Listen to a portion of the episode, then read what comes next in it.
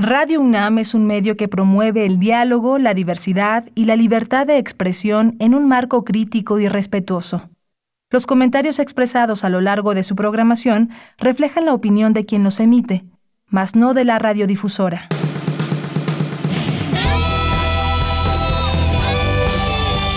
Prisma RU. Relatamos al mundo.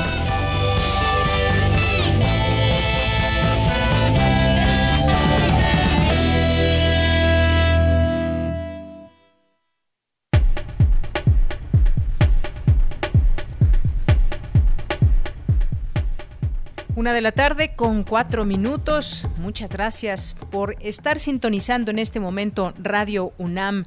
Nuestras frecuencias son 860 de AM y 96.1 de FM.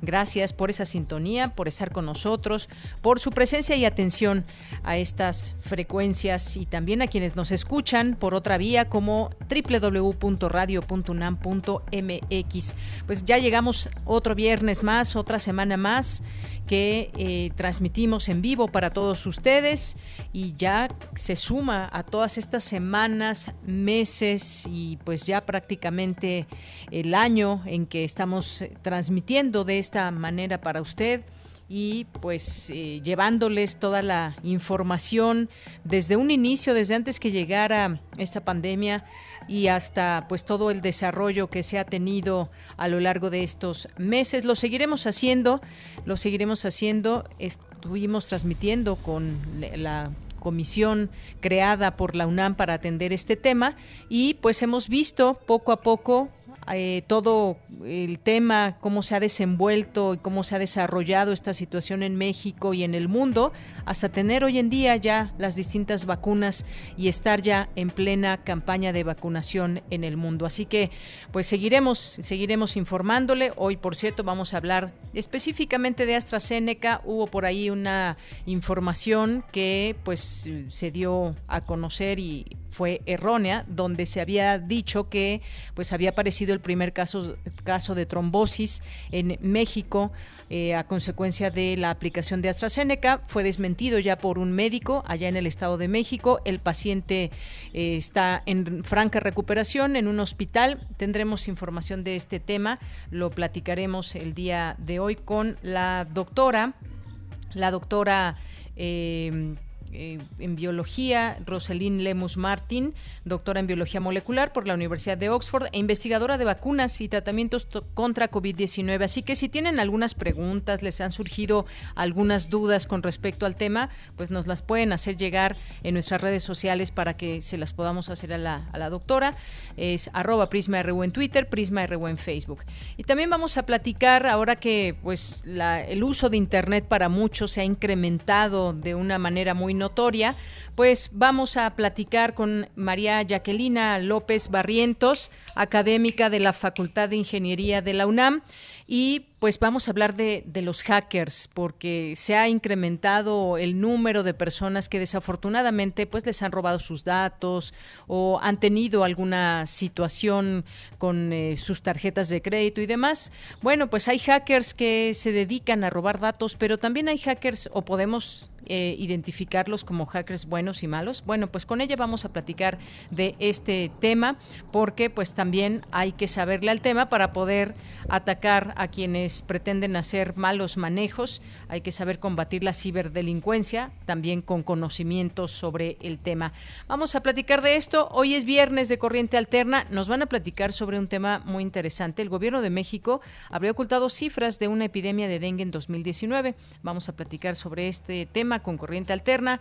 Y vamos a platicar también en nuestro refractario RU con Javier Contreras los temas de la semana que han sido noticia, los vamos a traer aquí al análisis. Uno de ellos, pues está esta eh, posibilidad de que se le retire de manera definitiva la candidatura a Félix Salgado Macedonio allá en Guerrero y pues vamos a platicarlo con el maestro Javier Contreras.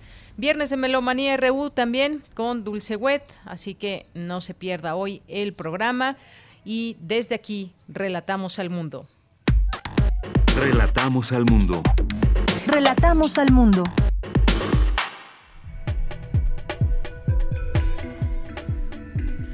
Bien, en este viernes 9 de abril del año 2021, en los temas universitarios, la Academia Mexicana de la Lengua celebró el octogésimo cumpleaños de Eduardo Matos Moctezuma, arqueólogo y miembro de la institución. El Centro Cultural Universitario Tlatelolco organiza conversatorio donde activistas y especialistas analizan la relación del movimiento estudiantil de 1971 con el del 68 y otras luchas sociales. Asegura experta que ninguna variante del SARS-CoV-2 escapa a la efectividad de las vacunas que actualmente se están aplicando. Las elecciones del 6 de junio en materia de presupuesto están garantizadas, dice Lorenzo Córdoba.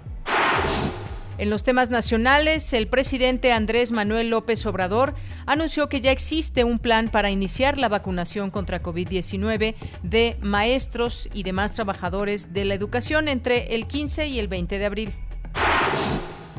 José Luis González Pinzón, secretario de Salud de Campeche, confirmó que el próximo lunes 12 de abril las clases presenciales regresarán en el estado, mismo que ha mantenido el semáforo verde ante la pandemia de COVID-19. La Ciudad de México se mantiene en semáforo epidemiológico color naranja sin bajar la guardia del 12 al 18 de abril ante la pandemia por COVID-19. Senadores presentaron ante la Suprema Corte una acción de inconstitucionalidad en contra de las reformas a la ley de la industria eléctrica. La Secretaría de Seguridad Ciudadana, la secretaria Rosa Isela Rodríguez Velázquez, informó que 117 aspirantes y candidatos han sido amenazados o agredidos durante el proceso electoral. Y en materia internacional, la Unión Europea iniciará negociaciones para la compra de 1.800 millones de dosis de vacunas de segunda generación contra la COVID-19 para poder enfrentar futuras variantes de coronavirus. El primer ministro británico Boris Johnson encabezó el homenaje de toda una nación al príncipe Felipe, marido de la reina Isabel II, fallecido a los 99 años, alabando su vida y trabajo extraordinarios. Prisma RU. Relatamos al mundo. Una de la tarde con 11 minutos. Pues gracias por estar con nosotros. Les saludamos allá en cabina. Rodrigo Aguilar en la producción, Denis Licea en la asistencia y Andrés Ramírez en los controles técnicos. Así que, pues, eh, muchos saludos allá mis compañeros. Aquí les saluda con mucho gusto de Yanira Morán. Pues la Secretaría de Salud informa que se han aplicado hasta el día de hoy 10 millones 642 mil 873 vacunas de las 16 millones 85 mil 750 recibidas. La ocupación de camas de hospitalización general y de camas con ventiladores del 18% a nivel nacional. Hasta el momento, México acumula ya 206.146 muertos por COVID-19.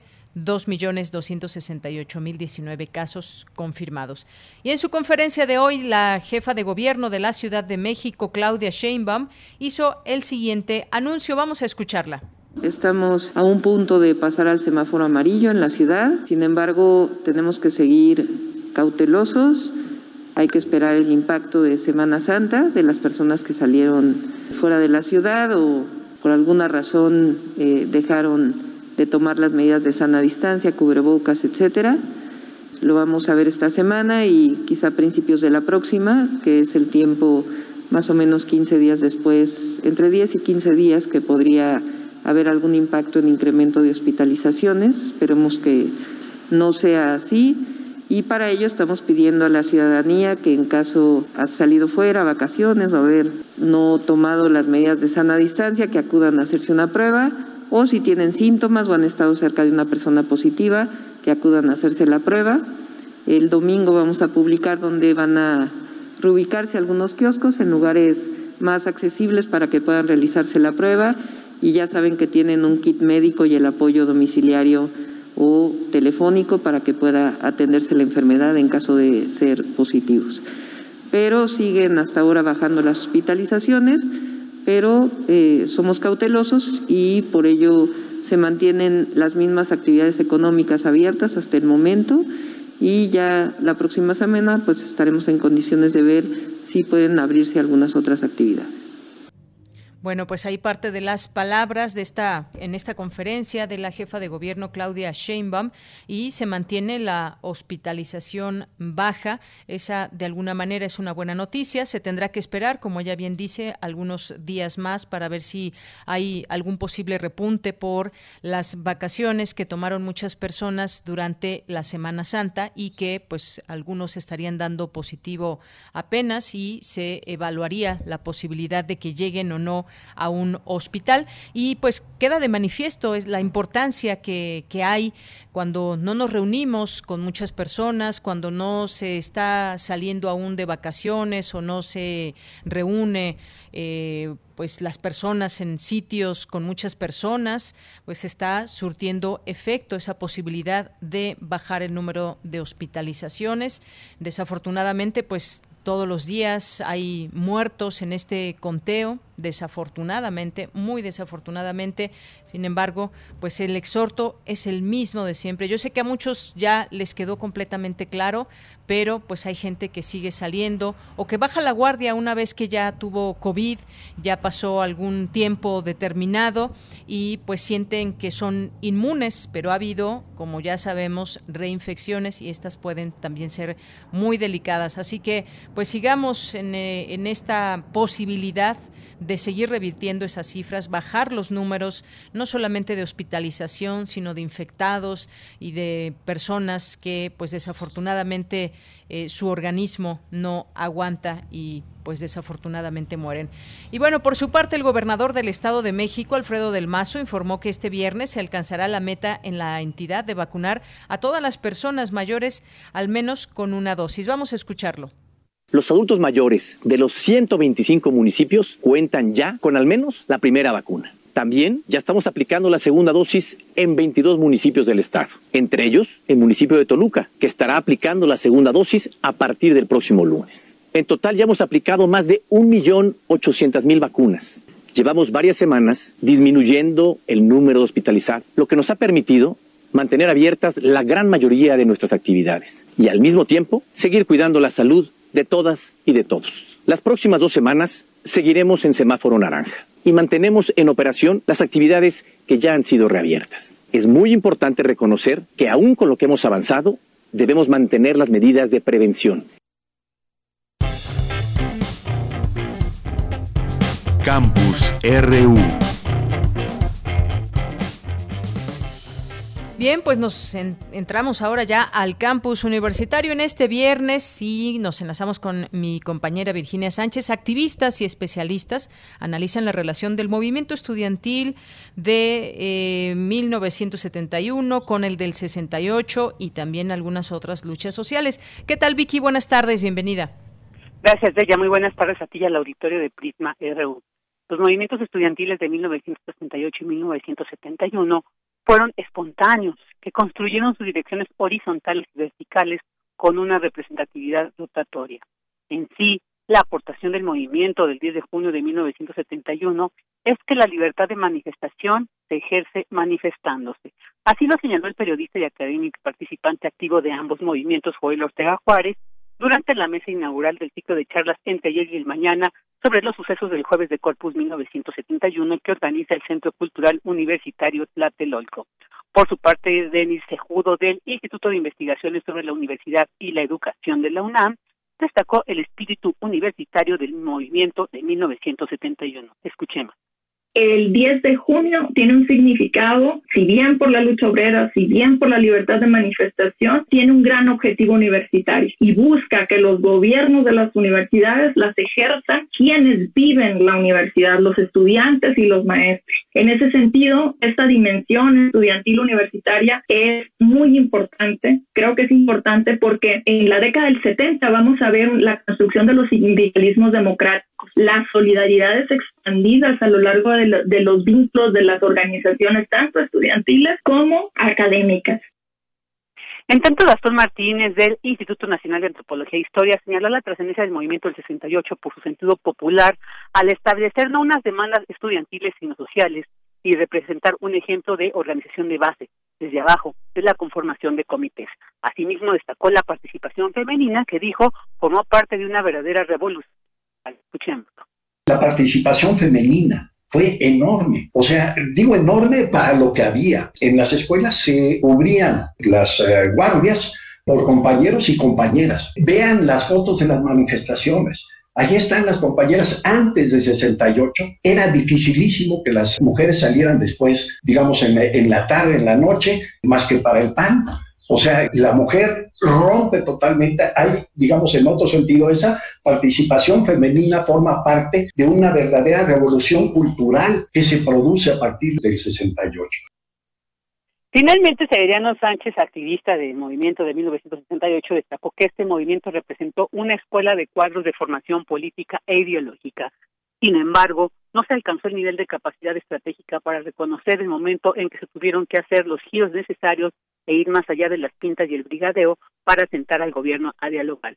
Esto es algo de lo que se escuchó en este ciclo de charlas entre el, ayer y el mañana sobre los sucesos del jueves de Corpus 1971. Y bueno, pues este y otros conversatorios más respecto a este tema se pueden apreciar en el Facebook Live del Centro Cultural Universitario Tlatelolco. De ella, este es mi reporte. Muchas gracias, Vicky. Gracias a ti, hasta luego. Hasta luego, muy buenas tardes. Bueno, pues ahí estos movimientos que pues siempre es importante seguir discutiéndolos, seguir debatiendo, seguir conociendo también estas relaciones que puede haber entre uno y otro movimiento. Vamos ahora con Cindy Pérez Ramírez. Reflexionan en mesa de análisis los desafíos y riesgos ante las próximas elecciones. ¿Qué tal, Cindy? Muy buenas tardes. ¿Qué tal, Yanira? Muy buenas tardes a ti y a todo el auditorio de Prisma RU. Este 6 de junio se realizarán las elecciones más grandes en la historia de México. Más de 93 millones de mexicanas y mexicanos inscritos en la lista nominal del Instituto Nacional Electoral podrán acudir a las urnas a votar por 20.292 cargos de elección popular. Ante este panorama se llevó a cabo el seminario Elecciones 2021 Refrendo o Cambio de Rumbo organizado por el Colegio de México. Durante la sesión inaugural, Lorenzo Córdoba, consejero presidente del INE, dijo que los dos años que preceden a esta elección han sido difíciles, pues se ha tenido que sortear reformas y recortes presupuestarios. Sin embargo, garantizó el debido funcionamiento de la jornada electoral que se avecina un recorte de 870 millones de pesos, que es el más grande que se le ha aplicado a la autoridad electoral en la historia para un año de elecciones federales. Con una serie de ajustes presupuestales, la organización del proceso electoral está total y absolutamente blindada. No podemos decir lo mismo respecto de la consulta popular que el INE tendrá que organizar el primero de agosto, siguiente a la elección. Para ello, eh, a pesar de que el INE ha venido haciendo ejercicios de racionalización, es decir, de disminución de los costos, a partir de, digamos, la previsión de una instalación de un número menor de casillas, sigue siendo un ejercicio para el cual no ha habido un fondeo presupuestario, hoy no tenemos ni un peso para este ejercicio, pero bueno, digámoslo así, no es un problema que podemos soslayar desde ahora, pero lo que me importa subrayar aquí es que las elecciones del 6 de junio desde el punto de vista presupuestario no están sujetas a un riesgo. Por su parte, Jacqueline Pechar, académica de la Facultad de Ciencias Políticas y Sociales de la UNAM, Dijo que lo preocupante de estas elecciones es el ambiente de polarización que permea en nuestra sociedad. Pero hoy hay una cuestión que, eh, que sí es totalmente novedosa, ¿no? Y, es, y creo que tiene que ver con la, con la intervención presidencial, ¿no? Y de qué manera creo que una de las herramientas más fuertes de, pues llamémosle del liderazgo presidencial o de la popularidad, tiene que ver con su estrategia de comunicación política es un presidente que mina la posibilidad de mantener una conversación pública con la posibilidad de que cada quien hable sin que sea denostado, sin que sea atacado de emisario del pasado. En fin, hay, lo que hay es un ambiente, en buena medida, un ambiente que no es propicio para esa animación de la conversación pública. Yanira, cabe recordar que además de cargos locales, se votará para renovar los 500 puestos de la Cámara de Diputados y a 15 de 32 gobernadores. Esta es la información. Gracias, Cindy, muchas gracias. Buenas tardes. Muy buenas tardes. Hasta luego. Es importante, síguenos en nuestras redes sociales, en Facebook como Prisma RU y en Twitter como arroba PrismaRU. Es la una de la tarde con 23 minutos. Bueno, pues vamos a dar paso a nuestra primera charla de este día, nuestra primera entrevista. Ya está en la línea telefónica eh, María Jacquelina López Barrientos, que es académica de la Facultad de Ingeniería de la UNAM. ¿Qué tal, qué tal, maestra? Muy buenas tardes. Muy buenas tardes. ¿Qué tal? ¿Cómo está usted y todo su auditorio?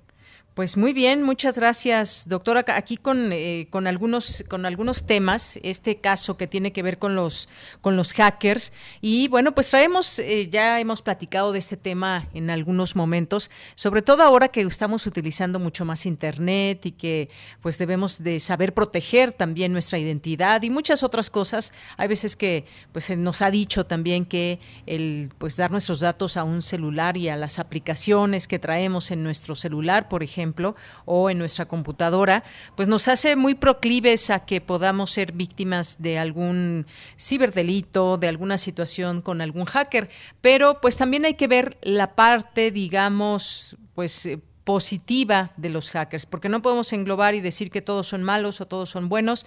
Si teniendo el conocimiento tecnológico se pueden hacer cosas buenas y cosas malas, y lo que tratamos de hacer es cerrarle la puerta a los hackers que pues tienen eh, actitudes y llevan a cabo acciones que perjudican a terceros. ¿Cómo podemos entender este tema, maestra de los eh, piratas informáticos y el ciberespacio?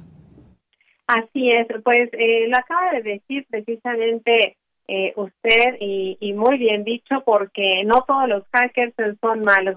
Tal vez eh, a través de los años se ha ido distorsionando el término y regularmente se les asocia con eh, personas que llevan a cabo acciones eh, desfavorables, acciones malas. Sin embargo, podríamos eh, entender que un hacker es una persona con grandes conocimientos de informática precisamente y que dependiendo de cómo haga uso de esos conocimientos que posee, entonces podría estar trabajando, digamos, hacia el lado del bien o hacia el lado del mal, que son dos caminos muy distintos que se pueden seguir y que eso ya depende de cada persona haciendo uso de, de esos conocimientos. Muy bien, pues eh, justamente esos conocimientos que se pueden utilizar para bien o, para mal, decíamos que se han incrementado algunos delitos, sobre todo pues con el incremento en el uso de tarjetas de crédito, en el incremento en el uso de internet y de bajar distintas aplicaciones y muchas veces pues se llega a pensar en esa posibilidad de que pues uno sea proclive a que le hackeen alguna cuenta y demás. ¿Cuáles son, digamos, los riesgos que se advierten si no tenemos cuidado y qué cuidados debemos mantener siempre, maestra, en este sentido? Claro, pues entre los principales problemas que podemos eh, tener y que estamos expuestos de manera eh, cotidiana prácticamente en el momento que decidimos conectarnos a algún sitio a través de, nuestras redes y acceder al mundo de Internet, pues uno de los principales eh, delitos o de los eh, problemas mayores que tenemos está el phishing, por ejemplo, que es el engañar a los usuarios para que proporcionen eh, sus datos personales. Y en ese sentido, pues los maleantes, ¿no? Esos eh, piratas informáticos, estos eh, maleantes, estos crackers, pueden estar creando sitios web o emails que sean muy parecidos a sitios reales, a instituciones eh, reales, instituciones de cualquier tipo, financieras, eh, organizaciones de salud, en fin,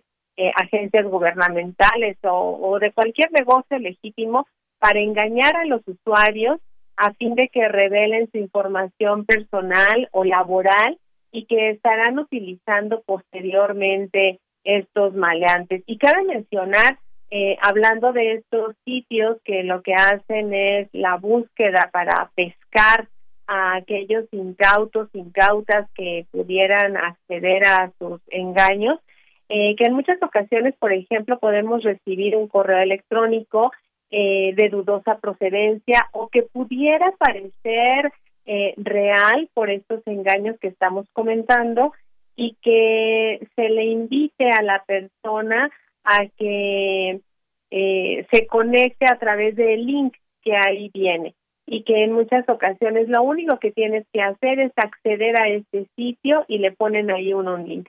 En el momento que la persona está accediendo a ese link, pues entonces eh, mordió el anzuelo y precisamente eh, quien está lanzando este ataque, esta eh, mala acción, pues está obteniendo el objetivo. Porque entonces no necesariamente eh, la persona que ya cayó deberá proporcionar sus datos. Hay diferentes formas de actuar, pero en muchas ocasiones el solo hecho de haber accedido a ese link está abriendo un portal, está abriendo un espacio para que eh, puedan ser robados sus datos o su identidad. Eh, maestra, se advierte mucho, por ejemplo, de que se pueden robar las contraseñas, que hay que cuidar nuestras contraseñas. ¿Esto qué significa? Porque muchas veces, pues, eh, no es que las tengamos expuestas en algún archivo y demás, pero ¿cómo, cómo, ¿cómo es eso de cuidar nuestras contraseñas? ¿Cómo evitar que alguien más las tenga? Y bueno, estamos hablando a lo mejor desde correo electrónico, alguna red social, incluso, pues, las, eh, la relación, las cuentas que se tienen, por ejemplo, con el banco o pues alguna otra situación donde se pida contraseña para hacer pues múltiples pagos. Ahora pues todo es a través de contraseñas, de cómo se puede acceder. ¿Cómo, ¿Cuál es el correcto cuidado de nuestras contraseñas? Efectivamente, me parece una pregunta eh, muy, muy interesante y justo ahora que prácticamente todas nuestras actividades las realizamos a través de los enlaces virtuales. Eh, recomendaciones. Punto número uno, tener una contraseña distinta para cada sitio al cual eh, nosotros accedemos. Como personas a estos sitios en los que es necesario tener una clave, un usuario, una contraseña, mantener una diferente para cada sitio, de tal manera que si alguna quedara expuesta, todos nuestros demás enlaces o sitios que visitamos no estarían expuestos.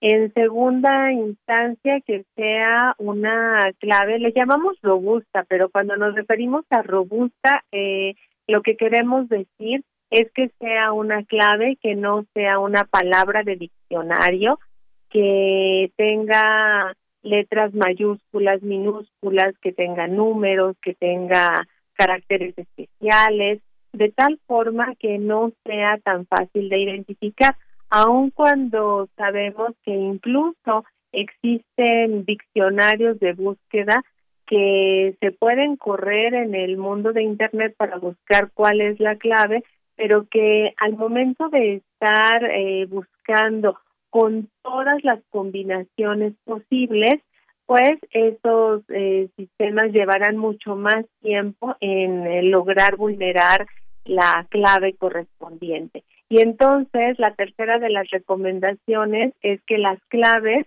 uno las esté actualizando cada cierto periodo de tiempo. No se queden con la misma clave eh, por el resto de su vida, por favor. Eh, la sugerencia es actualizar nuestras claves dependiendo de cuáles sean nuestras necesidades, nuestros requerimientos o al lugar al que estemos ingresando. En algunos sitios Incluso nos piden actualizar nuestras contraseñas cada dos meses, en algunos otros cada seis meses, y la recomendación es eh, cada año.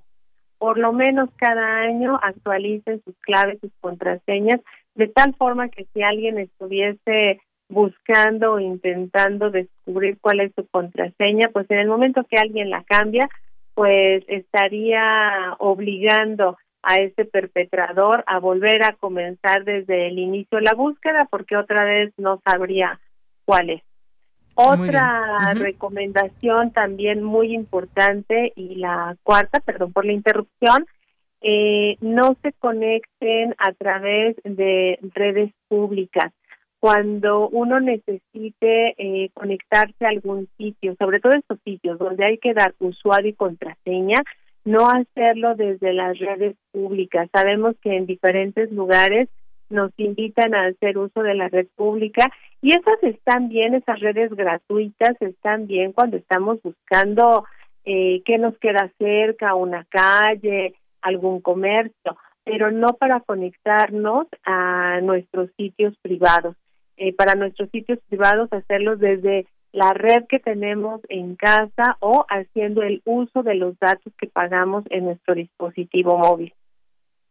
Muy bien, maestra, pues estas son algunas recomendaciones importantes que siempre hay que seguir, pero estamos eh, pues en un mundo tan globalizado y sobre todo en el tema de la tecnología que a veces pues nos es ya prácticamente necesario, casi que obligatorio, el poder bajar algunas aplicaciones. Ahora, por ejemplo, se hizo, se hicieron muy populares distintas aplicaciones para poder entrar en conversaciones en grupo. Una de ellas es Zoom, por ejemplo, pero hay otras, otras más que también son muy utilizadas en el mundo. Y esto eh, pues nos permite acercarnos, pero también por otra parte, si no sabemos utilizar bien eh, estas aplicaciones, eh, ha, sucedido que incluso se deja pues al descubierto sin que nosotros nos demos cuenta y advirtamos, pues ya sea el micrófono o la cámara, que bueno, eso ya son descuidos eh, por no saber utilizar de la mejor manera alguna aplicación, pero pues en las aplicaciones mismas se piden muchos permisos y a veces son tan extensos que no llegamos a leerlos o leemos si acaso la mitad o una cuarta parte. Son de verdad muy extensos, yo me he puesto a leer varios de ellos, pero pues me pregunto cuántas personas lo leerán y al final de cuentas si pues cerramos alguna posibilidad o no cuando pues eh, más bien dejar abierta una posibilidad cuando estas aplicaciones te piden acceder a contactos, acceder a tu cámara, acceder a videos, fotografías, prácticamente y, a veces no se entiende tan claramente por qué requieren tantos permisos entre comillas, que es algo casi obligatorio, para que puedas acceder a la tecnología. ¿Esto cómo lo ve, maestra? Sí, efectivamente, y qué bien lo acaba de comentar usted, y, y eso cuando alguien lee algo la gran mayoría le va dando enter, enter, enter o el sí, sí, sí, el ok, ok, estoy de acuerdo porque ya lo que quiero es hacer uso de esos servicios, de esas aplicaciones. Y ahí las recomendaciones son, en primera instancia, siempre buscar cuáles son los sitios oficiales de ese software, de esa aplicación, eh, de ese sistema tema que uno está buscando y al cual desea acceder. Entonces, buscar que sea el sitio oficial eh, de, esa, de ese sistema, de esa aplicación, para eh, proceder a hacer una descarga.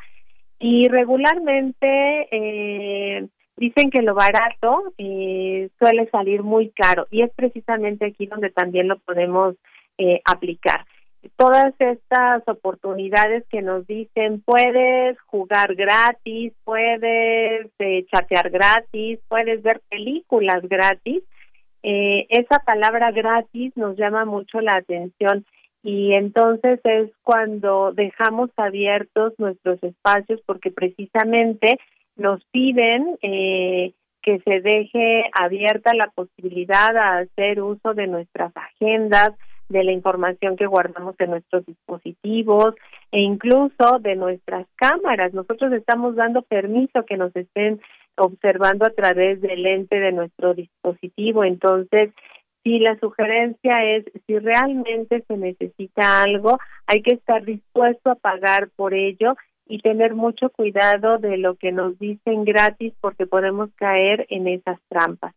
Eh, y otro aspecto también muy importante, ahorita que eh, se comentaba de las herramientas que nos permiten tener estas sesiones como Zoom, como Gmeet y como muchas otras que hay en el mercado, pues siempre eh, tener una contraseña cuando se configure la sesión, tener una contraseña y solamente compartirla con aquellas personas a las que les vamos a permitir acceder a nuestra sesión. La mayoría de estas plataformas nos permiten incluso observar quiénes son eh, las personas que desean ingresar para que nosotros eh, podamos o no proporcionar la autorización correspondiente para que accedan a ese espacio que tenemos en, en la comunicación y definitivamente ya que tenemos abiertas nuestras cámaras y nuestros micrófonos como también eh, comentaba usted excelentemente,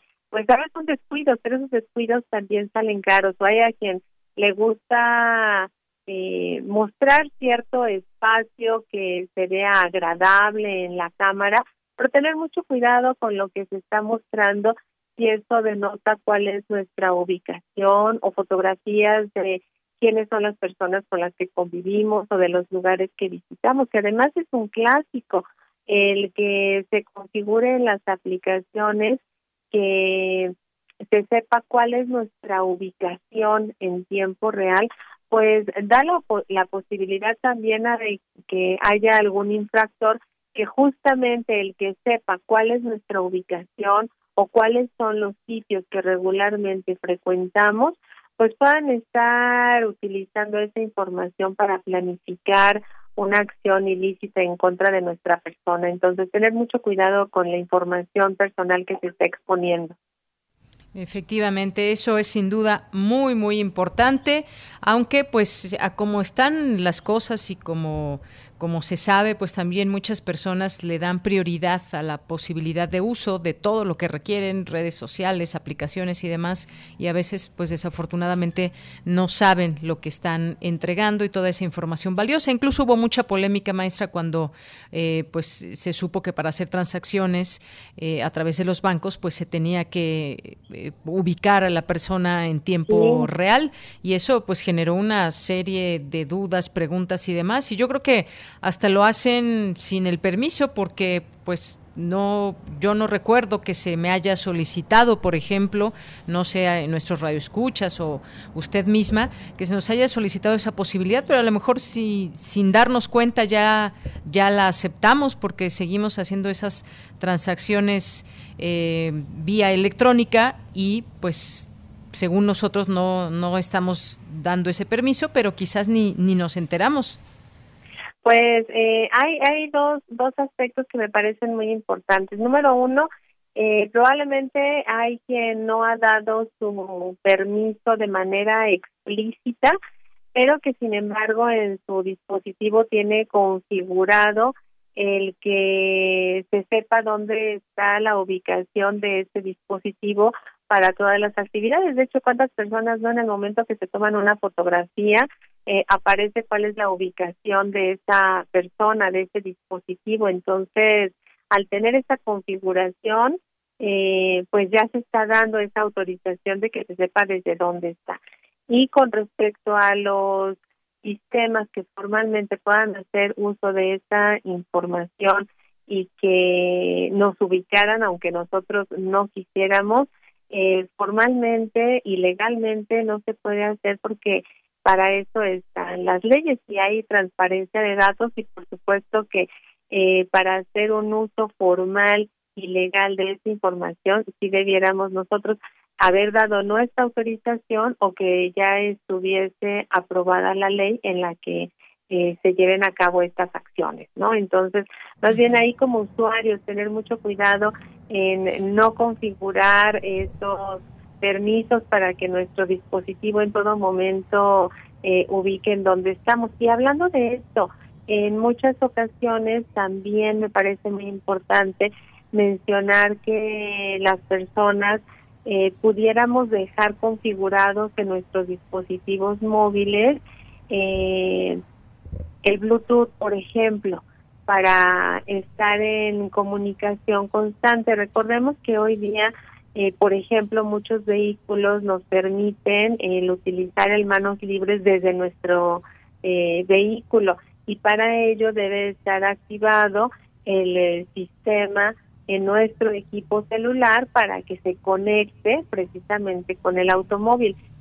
Sin embargo, ¿qué pasa cuando descendemos de nuestro vehículo? La mayoría de las personas eh, lo dejan abierto este sistema, esta posibilidad de comunicación y es posible que por donde andamos caminando haya alguien que esté buscando qué dispositivos traen abierta esta posibilidad para conectarse con nuestros equipos y hacerse de la información que tenemos en nuestros equipos. Entonces, mucho tiene que ver con el cuidado que nosotros le pongamos al uso de nuestros dispositivos móviles y a la configuración que les estemos dando.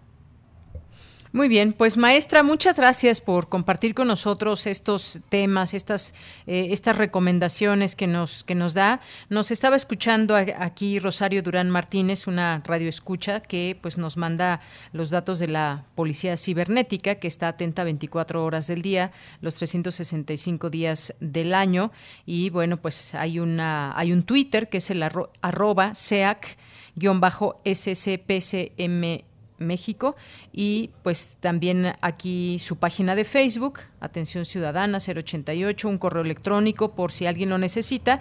Y son datos importantes también que pues si nos desafortunadamente nos toca pasar por una situación pues eh, específica pues poder contar con el apoyo que se requiere. Esa es otra cosa también muy importante. Pues maestra muchas gracias por estar con nosotros Muchas gracias, que tengan un buen día a todas y todos. Saludos afectuosos. Igualmente para usted, maestra. Hasta luego. María Jacquelina López Barrientos es académica de la Facultad de Ingeniería de la UNAM y estos temas que de los cuales seguimos eh, pues pendientes y todos nosotros pues debemos de tomarlos siempre, todo el tiempo en cuenta y alertas sobre este, estas situaciones cibernéticas. Continuamos. Prisma RU. Relatamos al mundo.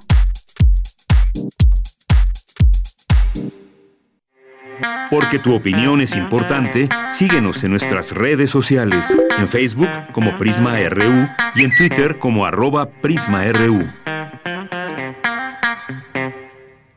Bien, pues continuamos. Vamos a hablar de AstraZeneca, entre otras cosas ligadas a las vacunas, porque pues hoy vimos varios medios de comunicación que destacaron como el Universal México registra primer caso grave de trombosis asociado con vacuna AstraZeneca.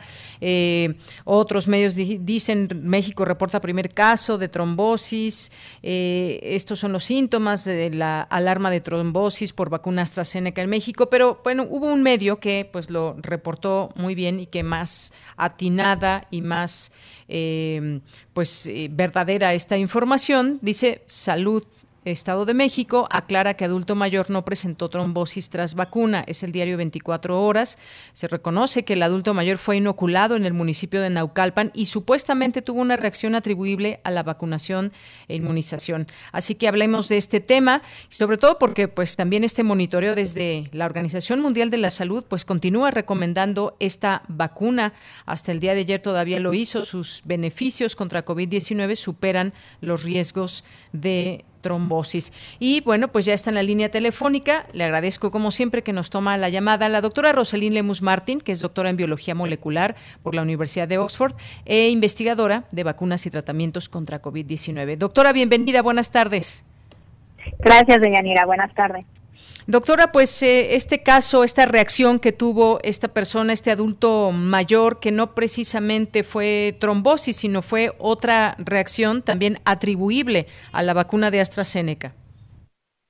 Así es, eh, de hecho es la trombocitopenia que también eh, está clasificado, bueno, entraría dentro de este mismo grupo de eventos ya raros que ya de hecho, bueno, ya como sabemos esta semana ya la EMA ya clasificó a la trombosis eh, y a la trombocitopenia eh, como tal como un efecto secundario muy raro de la vacuna de AstraZeneca. Al clasificarlo como efecto secundario, quiere decir que sí es posible, ya hay un posible vínculo entre la vacuna y el efecto que, se está presentando, pero es muy raro. Lo clasificaron ellos como muy raro porque no son los efectos comunes, ¿no?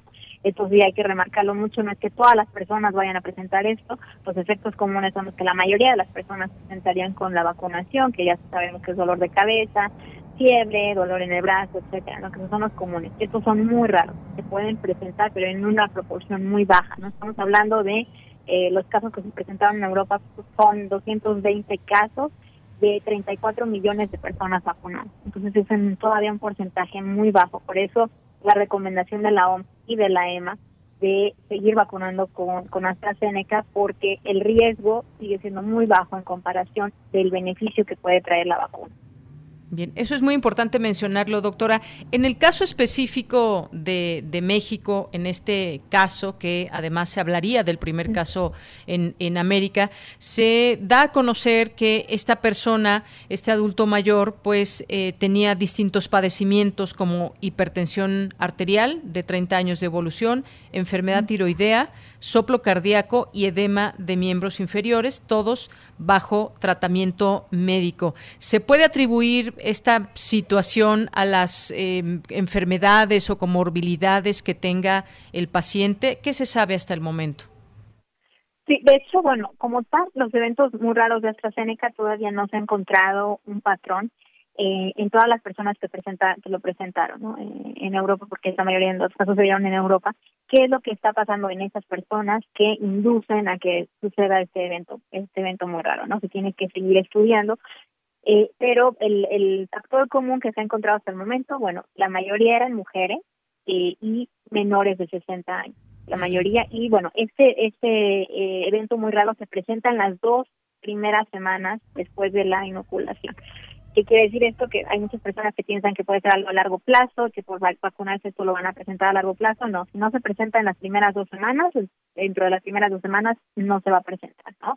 Y también puede ser, si eh, lo que se sigue estudiando todavía, la EMA lo sigue estudiando con muchos hematólogos, si hay alguna condición que predisponga a que estas personas tengan unos eventos raros, ya sea enfermedades crónicas previas, eh, cardíacas o de circulación, eh, alguna enfermedad autoinmune, etcétera. ¿no? Eso, todavía se está estudiando para encontrar un, como lo mencionó, un patrón común y entonces ya como tal dar una alerta de que la vacuna estaría contraindicada para ciertos tipos de personas que tengan ciertas enfermedades. Este, este adulto mayor fue, fue vacunado el 31 de marzo. Hay muchas otras personas, miles de personas que han sido vacunadas ya con esa vacuna, adultos mayores aquí en México, que llevan apenas eh, pues menos de dos semanas. Usted indica, se puede dar alguna situación, en todo caso, durante las primeras dos eh, semanas. Este caso de esta persona fue pues más o menos una, una semana después de haber sido inoculado. Sí, se puede, es, es, en dos semanas, o sea, en el periodo de dos semanas puede ser días después de la vacunación, puede ser, pero en el periodo de hasta dos semanas, después de dos semanas ya no se presentaría y la mayoría de las personas que se evaluaron en Europa, bueno, fue en la primera dosis. Entonces, ¿qué quiere decir eso también? Si una persona se vacunó con primera dosis y no presentó síntomas, es muy raro que lo presente en la segunda dosis. Entonces, las personas se pueden vacunar con la segunda dosis sin problemas y en la primera dosis no tuvieron ningún problema, ¿no? Y los datos de alerta que, que de hecho la EMA mencionó, que se tienen que tener mucho cuidado, que las personas tienen que buscar atención médica de inmediato, es, eh, los voy a mencionar, son eh, pues, dolor de pecho, falta de aire, dolor de cabeza intenso, eh, visión borrosa, manchas en la piel, manchas de sangre, como de sangre en la piel, no en el sitio de vacunación, sino fuera del sitio de vacunación, en otras partes del cuerpo, eh, eh, como tal, y de la eh, sería una trombosis como tal, y de la trombocitopenia, bueno, sería igual, hematomas, en general que aparezcan hematomas o manchas de, sangre en, la piel, ¿no? O sangrado intenso de nariz o encías. Entonces, todo esto se tiene que buscar atención médica de inmediato. Bien, eh, pues esta situación es importante y no se trata de que pues eh, asusten las personas que se vacunaron ya con AstraZeneca o las que las que siguen que se van a vacunar con esta vacuna. No pues no se debe tener esa situación. Han sido muy muy pocos casos que se siguen estudiando para ver esa eh, posible relación directa con, con AstraZeneca doctora Así es, de hecho la trombocitopenia podría causarse incluso por fármacos, la trombosis igual hay un riesgo de trombosis, por ejemplo, con, subiéndose a un avión, ¿no? O eh, con anticonceptivos, por ejemplo, que también esto es lo que se estaba hablando, si las mujeres que, que presentaron estos eh, estos trombos no estaban tomando anticonceptivos, por ejemplo, que sea realmente el anticonceptivo el que está causando y bueno, esto eh, se incrementó con la, con la vacuna en cierta forma, todo eso se está estudiando, pero hasta el momento eh, lo que lo que indica la OMS y lo que indica la EMA es que el, el riesgo es muy bajo en comparación con el beneficio que puede traer la vacuna, ¿no? Y si no nos vacunamos, corremos mucho más riesgo que si no nos que si no nos vacunamos, ¿no? Si, si nos vacunamos, corremos mucho más riesgo si, si, estamos vacunados. ¿Por qué? Porque podemos fallecer por COVID-19, podemos estar hospitalizados. Entonces, es por eso la importancia de la vacunación. protegernos contra un COVID-19 grave. Y hay, doctora, algunas otras cosas que faltan por descubrir cuánto, cuánta inmunidad dura eh, una vez que ya se colocaron las dos dosis. Todavía, pues, está en, en estudio esto. Todavía no hay respuestas contundentes. Así es, todavía no, sí lo quiero mencionar porque de hecho eh, justo hoy estaba hablando con, con una, una conocida, ella me, me indicó que un enfermero le dijo, ella ya tiene que vacunar en seis meses, no hay evidencia, los estudios están indicando, se está dando el seguimiento y hasta seis meses todavía se vio que hay una respuesta de protección por parte de la vacuna, al menos de Pfizer y de Moderna, todavía se están evaluando también las demás, pero no quiere decir que la duración sea seis meses. Después de seis meses, obviamente, se va a dar otro seguimiento, siete meses, ocho meses, y así se va a ir determinando cuánto tiempo dura la protección. En el momento en que veamos que se disminuye, que disminuye la eficacia considerablemente, entonces en ese punto es donde se puede decir esta es la protección máxima que otorga la vacuna y entonces es cuando se tendría que vacunar. Pero hasta el momento no conocemos esto, entonces sí, sí es importante que no leer eh, de, fondo los artículos, los resultados científicos eh, no automedicarse, eh, no tratar de hacer combinaciones tampoco, porque a mí me han contactado mucho al respecto de, ah, pero es que ya me puse AstraZeneca, me quiero poner otra, o me quiero poner otra porque no me gustó, esa tiene una eficacia menor. No, no hay que combinar vacunas, eh, todavía no hay una evidencia científica de, qué es lo que puede suceder cuando combinamos vacunas diferentes. ¿no? Aunque hay que seguir el régimen de las dos dosis de las vacunas que nos pusieron, seguirlo y, bueno, confiar en que eh, se va a tener más información en los siguientes meses de cuánto durará la protección. Todavía ahí hay, la, la comunidad científica está dividida conforme a los resultados que se van eh, obteniendo. Eh, indican que podría ser sí en un periodo, que sea un periodo eh, corto. Hay otras personas que pensamos que la inmunidad celular, que por, ejemplo no se está tomando en cuenta, podría ser de años. Entonces todavía no sabemos cuánto va a durar la protección. Pero en el momento cuando la persona está protegida contra un COVID-19 grave, contra la muerte y contra la hospitalización. Así es, doctora. Y por otra parte, pues también esta situación que de pronto pues se ha señalado la posibilidad de, de combinar las vacunas. Esto, como usted nos dice, no es no es lo recomendable. Sin embargo, eh, pues se hablaba de que en Francia se aplicaría vacuna Pfizer o Moderna como segunda dosis a los que habrían recibido AstraZeneca. Eh, pero pues los resultados también podrían tener efectos secundarios o cómo, cómo eh, entender todo esto. Sí, de hecho esta no es una buena decisión. Eh, bueno, el gobierno francés eh, lo está haciendo por eh, todo este miedo que hay detrás de, la vacuna de AstraZeneca, ¿no? Que, que, las personas ya no se quieran vacunar con la segunda dosis, pero en realidad no hay eh, como tal todavía resultados. Sí hay un estudio clínico que se está llevando a cabo en Reino Unido para evaluar AstraZeneca y Pfizer, la combinación, pero todavía no se tienen resultados, apenas se reclutaron a los voluntarios y ese estudio precisamente eh, se, se diseñó para evaluar qué efectos secundarios podrían existir al combinar las dos vacunas, porque no sabemos qué efectos secundarios podrían existir, podrían ser efectos secundarios también raros, entonces eso no es bueno.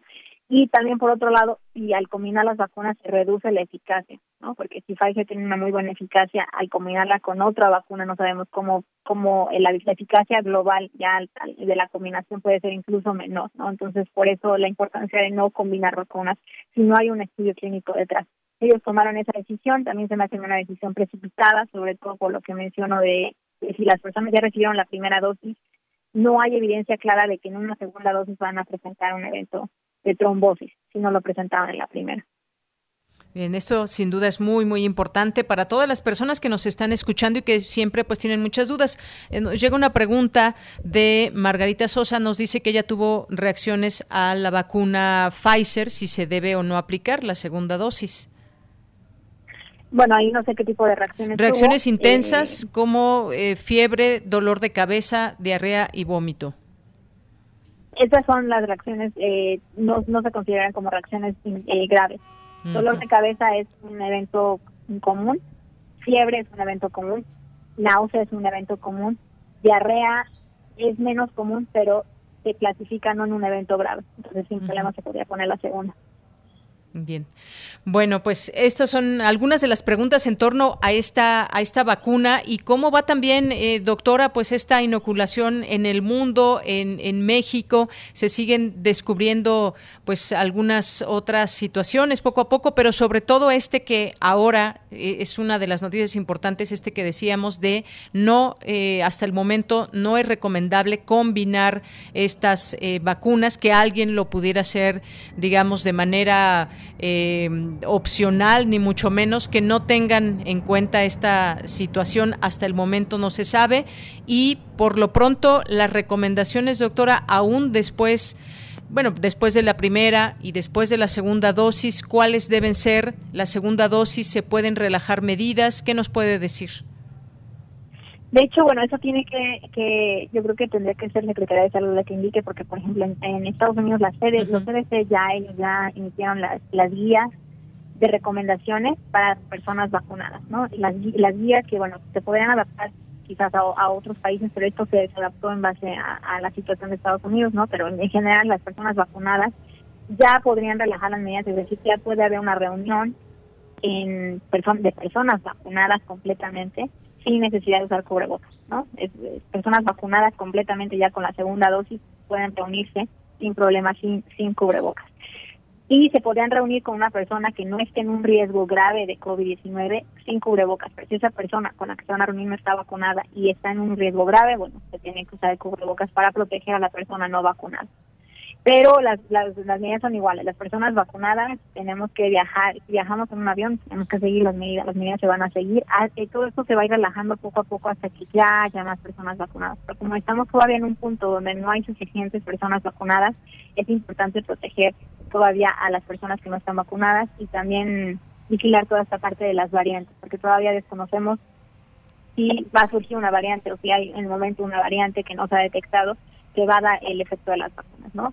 Pero sobre todo eh, seguir las medidas, sí se puede relajar, como lo mencioné un poco, las personas ya quizás ya pueden hacer actividades un poco menos miedo porque, bueno, ya están protegidas contra un COVID-19 grave. Así es. Y bueno, pues ahí tenemos un primer caso en, en, México, Campeche, que regresarán a clases el próximo 12 de abril. Están en semáforo verde, los maestros están vacunados y bueno, pues va a ser un referente importante de cómo se dan las cosas en las escuelas allá en Campeche, que pues tendremos oportunidad eventualmente de comentarlo. Doctora, muchísimas gracias por estar como siempre con nosotros. Con gusto, Deyanira. Buenas tardes. Muy buenas tardes. Hasta luego.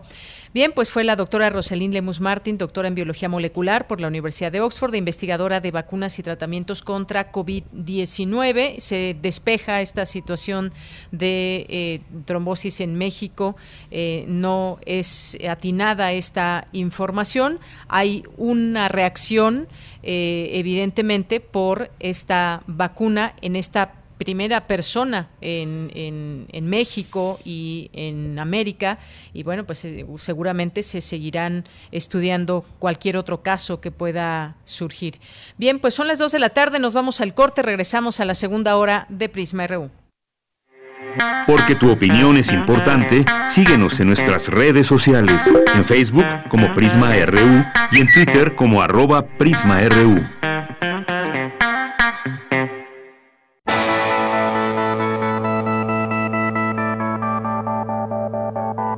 La imaginación al poder.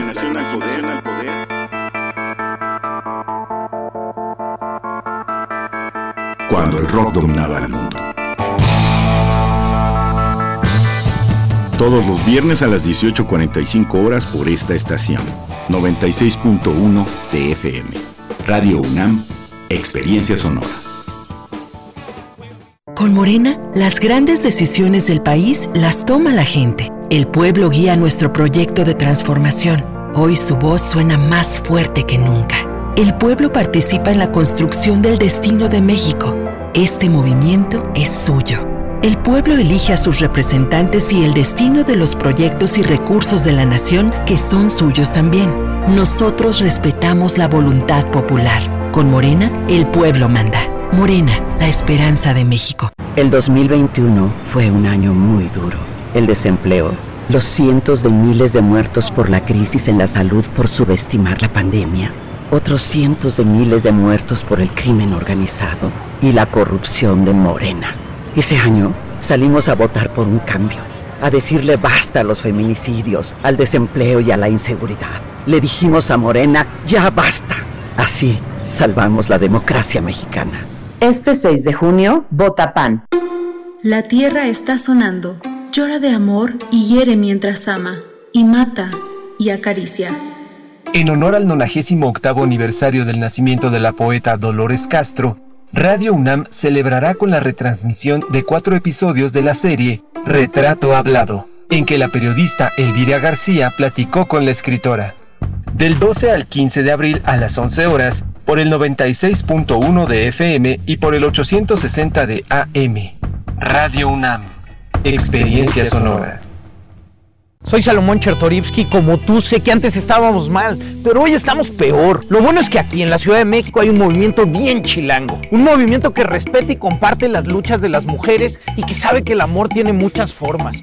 Un movimiento que no criminaliza, legaliza y que te quiere libre para tomar las calles cuando sea necesario. La Ciudad de México sí tiene una buena opción. El movimiento chilango ya está aquí. Salomón Chertorivsky, candidato a diputado federal, Distrito 10, Movimiento Ciudadano. La vacunación en México está avanzando. Cada día son más las doctoras, enfermeros y adultos mayores que ya se protegieron contra el COVID-19. En Morena sabemos que la salud del pueblo es primero. Por eso donaremos la mitad de nuestro presupuesto para comprar más vacunas y sigan llegando de forma gratuita a todo el pueblo de México. Porque la salud es un derecho, no un privilegio. Morena, la esperanza de México. Queremos escuchar tu voz. Nuestro teléfono en cabina es 55 36 43 39.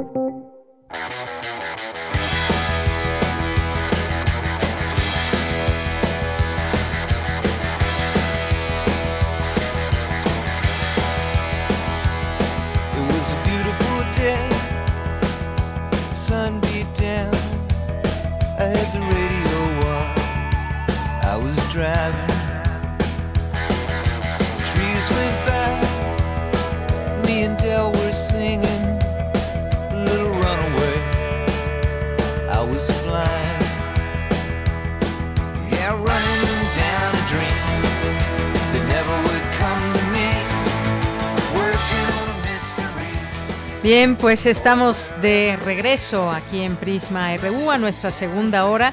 No lo habíamos mencionado, pero pues ni tardo ni perezoso, David Castillo Pérez nos pidió una complacencia para este día, Running Down a Dream de Tom Petty.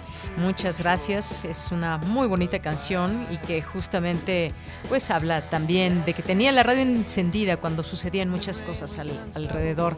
Muchas gracias, eh, David Castillo eh, pues por esta petición y ahí está para ti.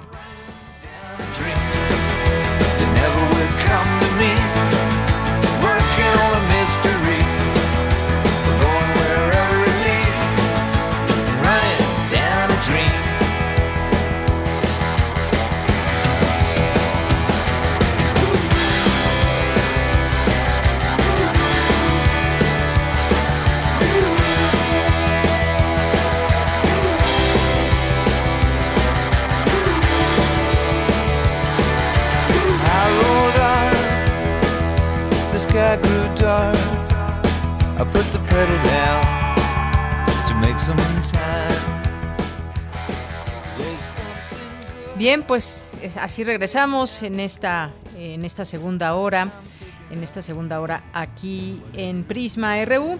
Y pues ya que lo mencionaba David Castillo, si nos da tiempo y para despedirnos quieren alguna canción, una canción que ya anuncia el fin de semana, una canción de viernes que les gustaría bailar, a ver, vamos a ponerlo así, una canción que les gustaría bailar en este viernes. Y pues la primera persona que nos haga llegar su petición pues lo complacemos si es que el tiempo nos lo permite. Bueno, pues muchas gracias a todas las personas que nos escriben y que están aquí presentes en redes sociales, en Prisma RU, en eh, arroba Prisma RU en Twitter y Prisma RU en Facebook. Muchas gracias. Gracias a César Soto que nos dice la fórmula que ha presentado efectos secundarios como fatiga, sueño, dolor de cabeza y otros. Atender a los adultos mayores ante la circunstancia de baja de plaquetas y la posibilidad de formación de coágulos.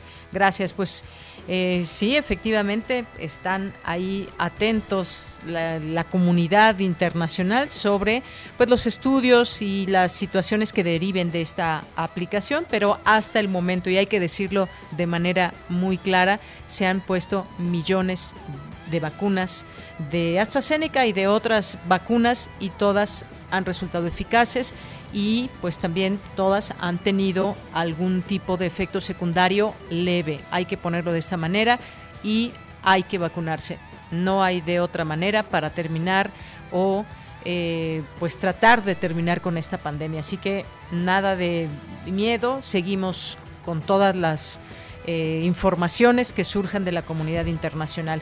Eh, también le mandamos un saludo a la doctora Carla Salazar, a Diogenito, que nos dice que en conferencia vespertina se dijo que van alrededor de 80 casos de trombosis en 200 millones de dosis aplicadas, 0.0004%, y eh, luego se queja cierta prensa de que se les diga que son alarmistas, por decirlo suave.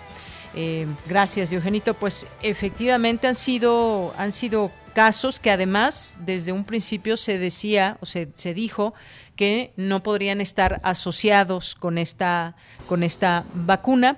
Sin embargo, pues seguimos atentos a todo este estudio. Gracias, Carlos Ríos. Buenas tardes también. Andrea Smart, saludos a todo el equipo. Buen fin de semana. Gracias, Andrea. Gracias también aquí a Mario Navarrete, a José Ramón Ramírez, a Refrancito, aquí. Muchas gracias por los comentarios. A nuestros amigos del Centro Cultural FESA Catlán también, como siempre, nos da mucho gusto que nos escriban. Alex Guerrero también, Played on Flannel, muchas gracias. Rosario Durán, que nos hacía llegar esta información sobre la policía cibernética, muchas gracias. José Luis León también dice, la maestra tiene mucha razón, una frase en ciencia de datos dice, si algo es gratis, la mercancía eres tú. Gracias, José Luis. Esto con respecto pues a todas las, eh, todo ese tema de tecnología y que de pronto, pues gratis esto, gratis el otro, nada es gratis. Efectivamente, algo, algo les hemos de dar a cambio porque no, no puede haber nada gratis y mucho menos quien está buscando información a través de a través de internet. Claudia del Carmen también muchos saludos, muchas gracias aquí por los comentarios. Gracias eh, también a José Ramón Ramírez, que nos, nos manda muchos saludos desde Oaxaca. Flechador del Sol, Miriam Aguilar, muchas gracias. Refrancito también. Eh, Edgar Herrera, muchas gracias. Rebeca Vega Jean-François Charrier. Mario aquí sintonizando en su radio moderno y acompañándose de Prisma RU en la comida. Varias ollas, como que se ve la comida para todo el fin de semana, Mario. Muchas gracias. Hay unos frijolitos de olla. No, pues todo se ve rico extraordinariamente rico. Muchas gracias. Hay varios, varios platillos. Se ve que le gusta la cocina a Mario. Muchas gracias. Y además nos lo acompañamos también en esta preparación en todo lo, previo para disfrutar, disfrutar de estos platillos. Gracias y gracias a todos ustedes que están aquí atentos y presentes en esta frecuencia. Bien, pues nos vamos a ir ahora a la información de esta segunda hora. Nos vamos a ir con mi compañera Cristina Godínez, que nos tiene información sobre la Academia Mexicana de la Lengua. Rindió homenaje al arqueólogo Eduardo Matos Moctezuma en el marco de su octogésimo cumpleaños. Adelante. Bueno, ahorita ya tenemos a Cristina Godínez en un momento. Adelante, Cristina. Buenas tardes, Deyanira. Un saludo para ti y para el auditorio de Prisma RU. Con una entrevista realizada por Silvia Molina al doctor Eduardo Matos Moctezuma, así como una serie de testimonios de distintas personalidades del ámbito cultural, la Academia Mexicana de la Lengua festejó los 80 años de vida del destacado arqueólogo. En la entrevista, Matos Moctezuma habló de los libros que definieron su vocación. Hubo dos libros que fueron fundamentales para mí. Primero, yo iba en prepa y no sabía lo que iba a estudiar, estaba indeciso. Y entonces un amigo me presta el libro Dioses, tumbas y sabios de un autor Seram en el cual trataba de las antiguas sociedades egipcias, sumeria, etcétera, etcétera. Entonces yo empiezo a leer lo de Egipto y me apasiona. Me encantó aquella lectura y el mundo de los faraones y el Nilo, en fin, ¿no?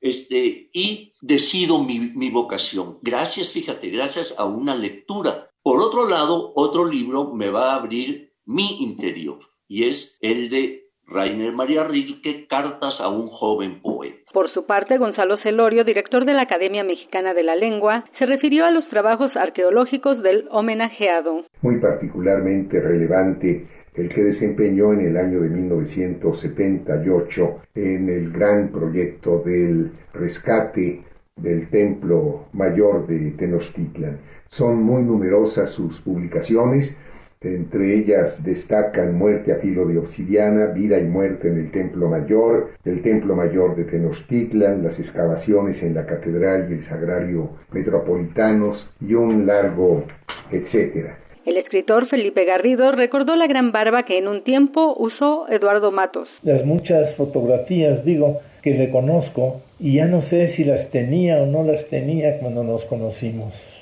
unas barbas colosales que me hacían y me hacen pensar en las del Cid y por supuesto en las del padre Garibay, en cuyo honor, me gusta creerlo así, por un tiempo Eduardo dejó crecer las suyas hasta que le cubrieron el pecho entero. Fernando Serrano Migallón expresó que es un reto y un privilegio hablar de Matos Moctezuma.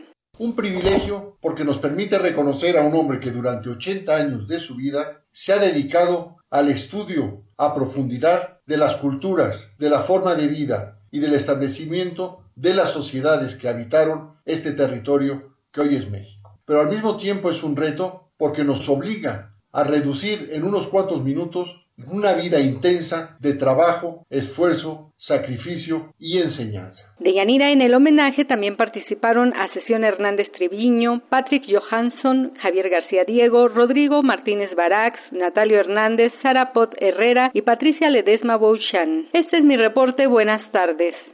Gracias, Cristina Godínez. Buenas tardes. Pues enhorabuena y un reconocimiento por todas esas actividades del arqueólogo Eduardo Matos Moctezuma en el marco también de eh, su cumpleaños número 80. Vamos ahora con Dulce García, asegura experta que ninguna variante del SARS-CoV-2 escapa a la efectividad de las vacunas. Bueno, una razón más para vacunarnos con, vacunarnos con la vacuna que nos toque en su momento o a quien ya le tocó la vacuna para que esté tranquilo. Y bueno, pues ninguna variante, como les decía entonces, del SARS-CoV-2 escapa a la efectividad de las vacunas que actualmente se están aplicando. Adelante, Dulce. Deyanira, muy buenas tardes a ti al auditorio de Prisma RU. Cuando se detectó el primer caso de SARS-CoV-2, sus efectos fueron muy misteriosos para pacientes, médicos y académicos. Pero luego de un año de pandemia, los especialistas han recopilado una gran cantidad de evidencia sobre este nuevo coronavirus. Hoy se sabe, por ejemplo, que se puede detectar el virus en una persona hasta cinco días antes de que comience esta a presentar síntomas. El virus puede durar replicándose en nuestro cuerpo 10 días. Se sabe también que puede haber síntomas más críticos a pesar de ya haber dejado atrás la etapa de la reproducción viral, lo cual se debe, según los especialistas, a una respuesta inmune exacerbada. Esta y más información detallada respecto a la enfermedad proporcionó la doctora Susana López Charretón, académica del Colegio Nacional, al impartir la conferencia magistral La pandemia actual que hemos aprendido hasta ahora. Ahí ella dijo además que la etapa posterior a la COVID-19, que es esta tan famosa etapa de las secuelas, también supone un problema de salud para muchas personas, pues a pesar de que ya no tienen la enfermedad en su cuerpo, pueden presentar dolencias que duran hasta cuatro meses. Habló a su vez de cómo ha servido toda esta información para llevar a cabo tratamientos contra la COVID-19. Vamos a escucharla. ¿Y de qué nos sirve todo esto, eh, estos conocimientos que hemos tenido ahora? Pues eh, eh, son muy importantes porque nos han permitido, por ejemplo, apreciar que los tratamientos antivirales, si queremos hacer algún tratamiento que inhiba la replicación del virus tiene que ser en los primeros días de la infección, en los primeros días en los que quizás los síntomas son más moderados. Aquellas personas que llegan al hospital, como pueden ver, ya no tienen eh, replicación viral, ya en este momento se tiene que tratar no la replicación del virus, sino las consecuencias de la replicación del virus que, como les digo, tienen que ver con una respuesta inmune exacerbada o con inflamación exagerada. La doctora Susana López Charretón dijo que en esta pandemia se ha dado un comportamiento peculiar en la comunidad científica de todo el mundo, pues se han compartido la información en tiempo real, lo cual ha permitido diagnosticar y tratar la enfermedad con mayor eficacia. Sobre las variantes del SARS-CoV-2 de Yanira, la académica dijo que el estudio es muy detallado y que no solo se analiza al virus, sino también los cambios que podrían tener estas variantes en cuanto a la enfermedad. Por ejemplo, se sabe que la primera variante no causó cambios en la severidad de la COVID-19 y la investigación continúa de Yanira, pues al día de hoy ya se ha llegado a un millón de secuencias del genoma de este virus. Vamos a escuchar nuevamente a la académica. Este virus tiene 30.000 bases es decir, 30.000 letras, y se han secuenciado un millón de aislados diferentes. Esto nos permite seguirlo casi que en tiempo real. Eh, a la mano derecha de esta gráfica lo que pueden ver es cómo se pueden ir viendo las variantes de este virus. Cada puntito representa una variación, digamos, de un genoma. Y esto nos permite varias cosas. Una, nos permite ver en el mundo cómo están viajando, digamos, las, las extrañas, que no necesariamente implica que estas variantes tengan algún eh, fenotipo biológico eh, detectable. Simplemente eh, quizás la situación de contagio que hubo en un cierto momento hace que algunas variantes se vean más representadas pero esto se está estudiando muchísimo. Finalmente, la doctora Susana López Charretón señaló que hasta el momento no hay ninguna variante del SARS-CoV las vacunas actuales, por lo cual no hay que preocuparse. Esta es la información. Muy buenas tardes. Gracias, buenas tardes. Nos vamos ahora a las breves internacionales con Ruth Salazar. Internacional RU.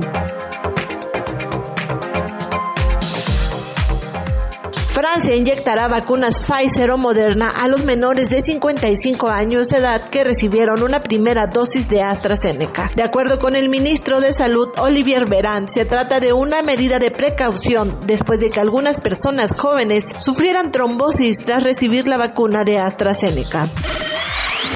La Organización Mundial de la Salud subrayó que no existen por ahora datos adecuados sobre los efectos de cambiar de vacuna entre la primera y la segunda dosis, tal y como Francia prevé hacer.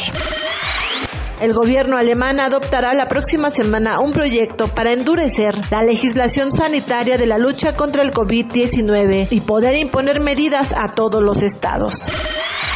El príncipe Felipe, el marido de la reina Isabel II de Inglaterra, falleció este viernes a los 99 años. Según han comunicado los funcionarios del Palacio de Buckingham, Felipe pasó un mes en el hospital a principios de este año, antes de ser dado de alta el pasado 16 de marzo para regresar al castillo de Windsor.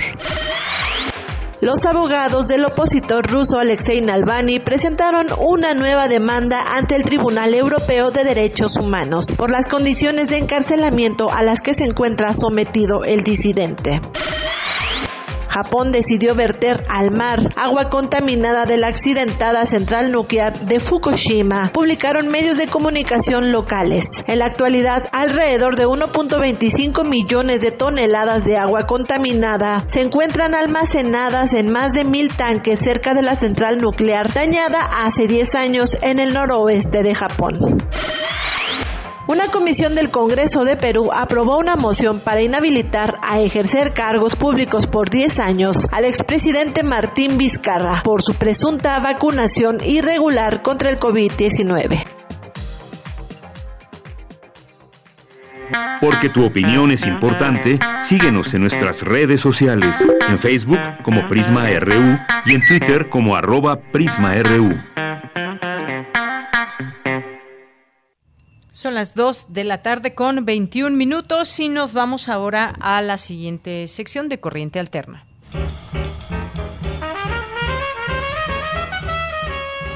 Corriente Alterna. Periodismo veraz y responsable. Un espacio de la Coordinación de Difusión Cultural, UNAM.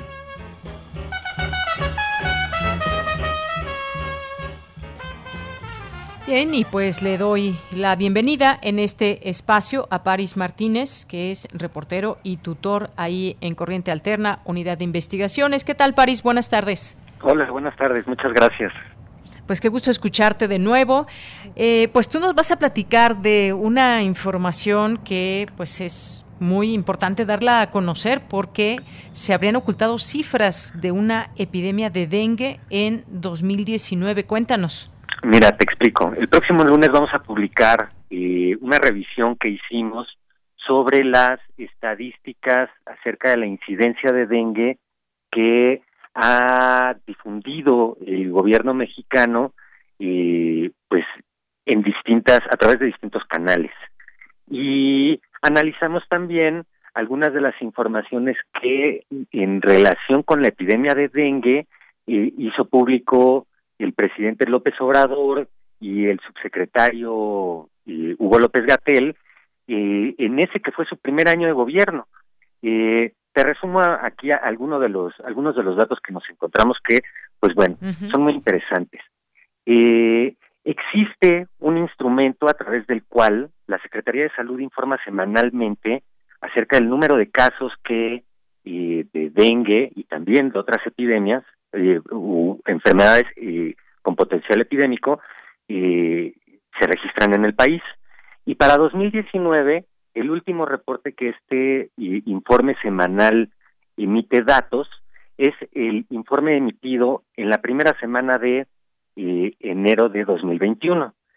En este informe se asegura que para el año 2019 hubo, te voy a decir, 41 mil casos de dengue. Eso es lo que se reconoce en ese informe, que es, digamos, el que tiene mayor distribución, eh, pues es propiamente un boletín, ¿no? Un boletín informativo. Eh, en, existe un segundo instrumento, eh, este no se, sus resultados no se difunden, hay que eh, bregar por un laberinto digital para llegar a él y poder consultarlo, que es el, el eh, anuario de morbilidades de la Secretaría de Salud. Este otro documento para 2019 asegura que hubo no 41 mil, sino 146 mil casos de dengue. Bueno, son muchos más de los que se habla, de los que se habló todavía en enero de 2021 en el informe, en el boletín semanal.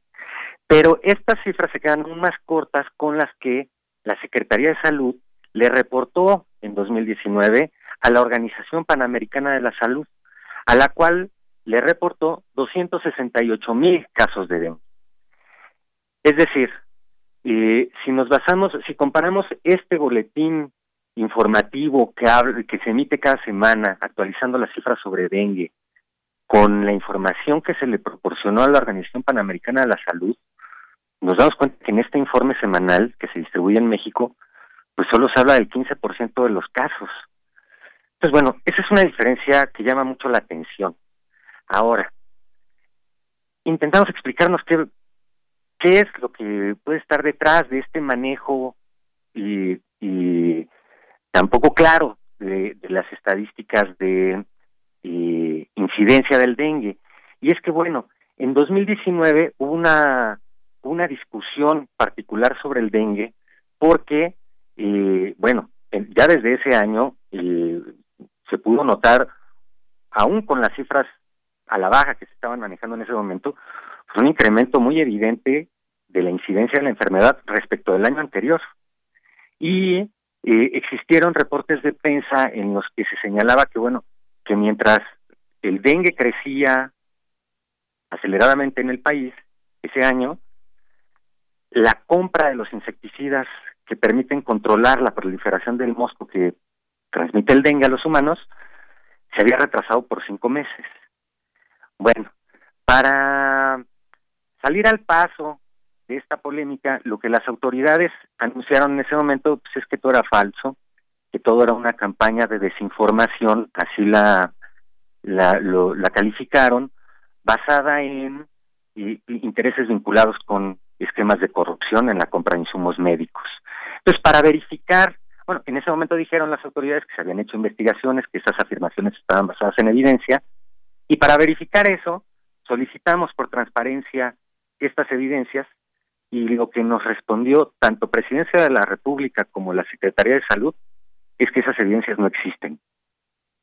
Y ese supuesto esquema de corrupción que cuyo combate había retrasado la adquisición de insecticidas eh, y esa campaña de desinformación que alertaba sobre lo que estaba ocurriendo con la incidencia del dengue en 2019 y que denunciaban las autoridades eso como una campaña de desinformación, pues bueno, fueron, fueron afirmaciones que en su momento emitieron estas autoridades, pues de su ronco pecho, pues, ¿no? No hay evidencia documental que sustente ninguno de esos dichos. Y todo esto, resumido así muy rápido, es de lo que vamos a hablar el lunes en la nota que vamos a presentar en corrientealterna.unam.mx. Bien, pues tendremos oportunidad de leer con toda tranquilidad este, este trabajo. Eh, Paris, yo te preguntaría, eh, ¿por qué hablar de una epidemia de dengue? Es decir, a partir de cuántos casos o, por ejemplo, eh, sé que hay meses en los que se disparan estos casos de dengue y que hay campañas en los distintos estados porque además está, eh, pues esta enfermedad producida por un mosquito eh, se da en ciertos climas tropicales y demás y, y además hay tipos de dengue. ¿De qué tipo de dengue estaríamos hablando en este caso? Mira, estos informes hablan de todos los tipos. Digamos, hay distintas cepas de dengue y, y unas pueden producir, o bueno, y no importa la cepa, depende mucho sobre todo de uno como paciente, como persona, pues que pueda presentarse un cuadro leve o un cuadro eh, grave de dengue. yo no soy experto médico, pero bueno, he investigado antes, he entrado antes al tema del dengue, precisamente en 2019, y bueno, eh, esto es, y, el, existen cientos o decenas de miles de casos de, dengue, no todos ellos eh, terminan en el fallecimiento de las personas, pero en todos los casos el dengue eh, sí puede representar eh, padecimientos graves para las personas y en algunos casos que las incapacitan temporalmente para el trabajo, etcétera, pero efectivamente también la gente se puede morir, porque el dengue es una enfermedad para la cual no hay eh, cura preventiva, bueno, no hay tratamiento preventivo ni cura ya cuando te da, ¿no? Lo que se tratan son los síntomas eh, a través de antipiréticos y todo así para bajarte la fiebre, etcétera. Bueno, eh, se considera que es una epidemia porque es una enfermedad que se presenta todo, todos los años en México desde hace ya muchos años, pero además en prácticamente todas las entidades, excepto creo la Ciudad de México, y, esto tiene que ver con la altura de la Ciudad de México. Hay una altura a partir de la cual el mosquito ya no puede reproducirse, y, pero antes solía asociarse el dengue con eh, exclusivamente con áreas tropicales, pero lo cierto es que ya no es así. hay casos de dengue en lugares alejados de la costa también, porque eso depende sobre todo de la existencia de condiciones para la reproducción del mosco, que son eh, espacios de agua limpia donde reproducirse, porque este es un mosco que se, caracteriza por reproducirse en agua limpia, eh, y, y, bueno, cierta altura. se, se recomienda siempre, por ejemplo, a la gente que vive en localidades que, en las que se presentan casos de dengue, que, que no deje eh, recipientes o objetos en los que se puedan dar acumulaciones de agua, por ejemplo, a través de la lluvia o del mismo rocío, porque esas pequeñas acumulaciones, esa botella que uno deja tirado en su patio, en donde entran unas gotitas de agua, etcétera, incluso incluso en esos pequeños espacios y puede haber reproducción del dengue. Y por esa, por eso mismo, por ese manejo de los residuos, por eso, por ese manejo de las aguas, a veces no tan adecuado que damos en nuestras comunidades, es que el dengue puede, o el mosco que transmite el dengue, puede encontrar en las localidades habitadas por eh, comunidades humanas, pues, eh, espacios propicios para su reproducción. y efectivamente, el mosco solo eh, pica en una temporada del año porque, bueno, en las ¿Es, ¿es en tiempo de lluvias? En tiempo de lluvias, eh, pero también un poco después, mira, lo que pasa es que en tiempo de lluvias se, se desarrollan las larvas en los los espacios donde se acumula agua. Y que son un montón de espacios, o pueden ser muchos espacios. Pues sí, y hay una campaña permanente, por ejemplo, de, le llaman eh, descacharrización, que, implica eso, precisamente levantar todo lo que la, la gente va acumulando en sus azoteas, en sus, patios, eh, y que y se vuelven durante las lluvias o incluso, insisto, durante el rocío, o, o sea, no es necesario que llueva, eh, generan espacios que facilitan la reproducción de, de este mosco. ¿no? eh, entonces, bueno, efectivamente inciden en, en, el, en la reproducción de, de, este mosquito un montón de cosas, no nada más la fumigación. Pero en 2009, el, el retraso en la fumigación fue una característica, en 2019, ¿sí? el retraso en la fumigación es una característica pues directamente atribuible a las autoridades, ¿no? Y ya no fue una cuestión climática o eventual, ¿no? Claro, París. Fíjate, yo mm, conozco un poco del, tema porque me tocó vivir durante tres años en, en, un estado muy tropical y justamente cada año se iban haciendo estas campañas con más intensidad en tiempo de lluvia y demás, porque cualquier acumulación, por muy pequeña que fuera, pues es una posibilidad para que se reproduzca el mosco del dengue y pues pasaban prácticamente por, por todos los lugares, por toda eh, eh, la ciudad, que además en una ciudad pues con, con, mar y pues esta fumigación que pues se debe dar oportunamente por parte de las autoridades que ya tú bien señalabas pues es una responsabilidad de las autoridades porque hay un hay un presupuesto para campañas campañas radiofónicas campañas en medios de comunicación para informar a la gente sobre este este riesgo que hay muy latente y pues desafortunadamente pues está el dengue no sé si se llama el dengue clásico pero está el dengue hemorrágico que puede incluso, pues como bien decías, llevarnos a la muerte, es muy peligroso. Entonces, pues sí es una cuestión de que, pues eh, permanentemente quizás, y más aún en ciertas épocas del año, pues se debe de tener ese cuidado muy específico por parte de las autoridades y que claro, es un, es un trabajo en conjunto con la población en el sentido de, pues ayudar a evitar tener estas acumulaciones de agua que a veces se vuelve muy difícil a veces se vuelve difícil para las personas, decías, tan solo con el mismo rocío o con la humedad que hay en estos climas, se puede dar esta posibilidad de que el dengue se pueda, de que el mosquito del dengue se pueda reproducir mucho más fácilmente. Pues entonces el lunes, el lunes leemos ese trabajo. ¿Algo más que quieras agregar, París? Eh, pues nada, muchas gracias por, por, regalarnos este espacio. Y fíjate, solo una cosa. Esto que tú, que tú decías, que tiene que ser y también una labor y ciudadana y, tiene que ser una labor ciudadana comprendida como una labor comunitaria, porque no sirve de mucho que tú limpies tu patio, que tú limpies tu azotea, que no tengas cacharros en donde se acumule agua en tu localidad, si tu vecino sí las tiene. Exacto. Porque el mosquito pues no va, se va a ir de la casa del vecino a la tuya, pues, ¿no? Entonces, tienen que ser acciones colectivas y, y, y, muy precisas en los tiempos de fumigación también. Entonces, por eso es que en 2019 se discutía qué tanto estaba impactando ese retraso en la fumigación en la incidencia del dengue. Entonces, bueno, de esto hablaremos el lunes en Corriente Alterna. Claro que sí, pues bueno, ahí eh, por supuesto leeremos este trabajo. Muchas gracias, gracias Paris Martínez por estar con nosotros aquí en Prisma RU. Gracias a ti. Un abrazo, muy buenas tardes. Buenas tardes. Hasta luego. Bueno, pues fue Paris Martínez, reportero y tutor en Corriente Alterna. El próximo lunes podremos leer este trabajo en corrientealterna.unam.mx.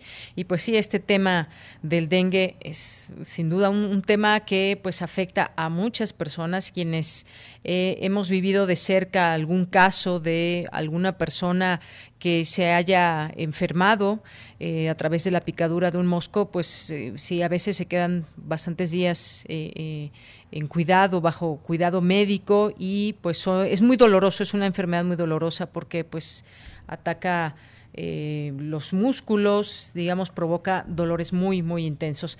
Bien, pues vamos a continuar ahora con Refractario y RU. Porque tu opinión es importante, síguenos en nuestras redes sociales, en Facebook como Prisma RU y en Twitter como arroba PrismaRU.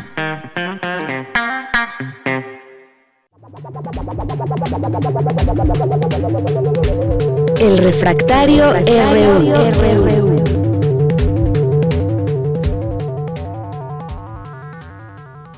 Bien, pues le damos la bienvenida, como todos los viernes, aquí en este espacio al maestro Javier Contreras, maestro en Derecho, profesor de la Facultad de Derecho y de la FES Acatlán. ¿Qué tal, Javier? ¿Cómo estás? Muy buenas tardes.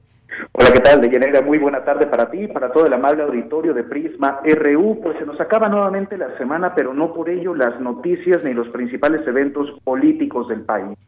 ¿Va o no va? Es una pregunta que todas las personas dentro de este panorama electoral se hacen acerca de la decisión que debe tomar el Tribunal Electoral del Poder Judicial de la Federación sobre la candidatura de Félix Salgado Macedonio, mm, digamos candidato proyectado por el partido político Morena para ocupar la gobernatura de Guerrero para el próximo periodo de gobierno.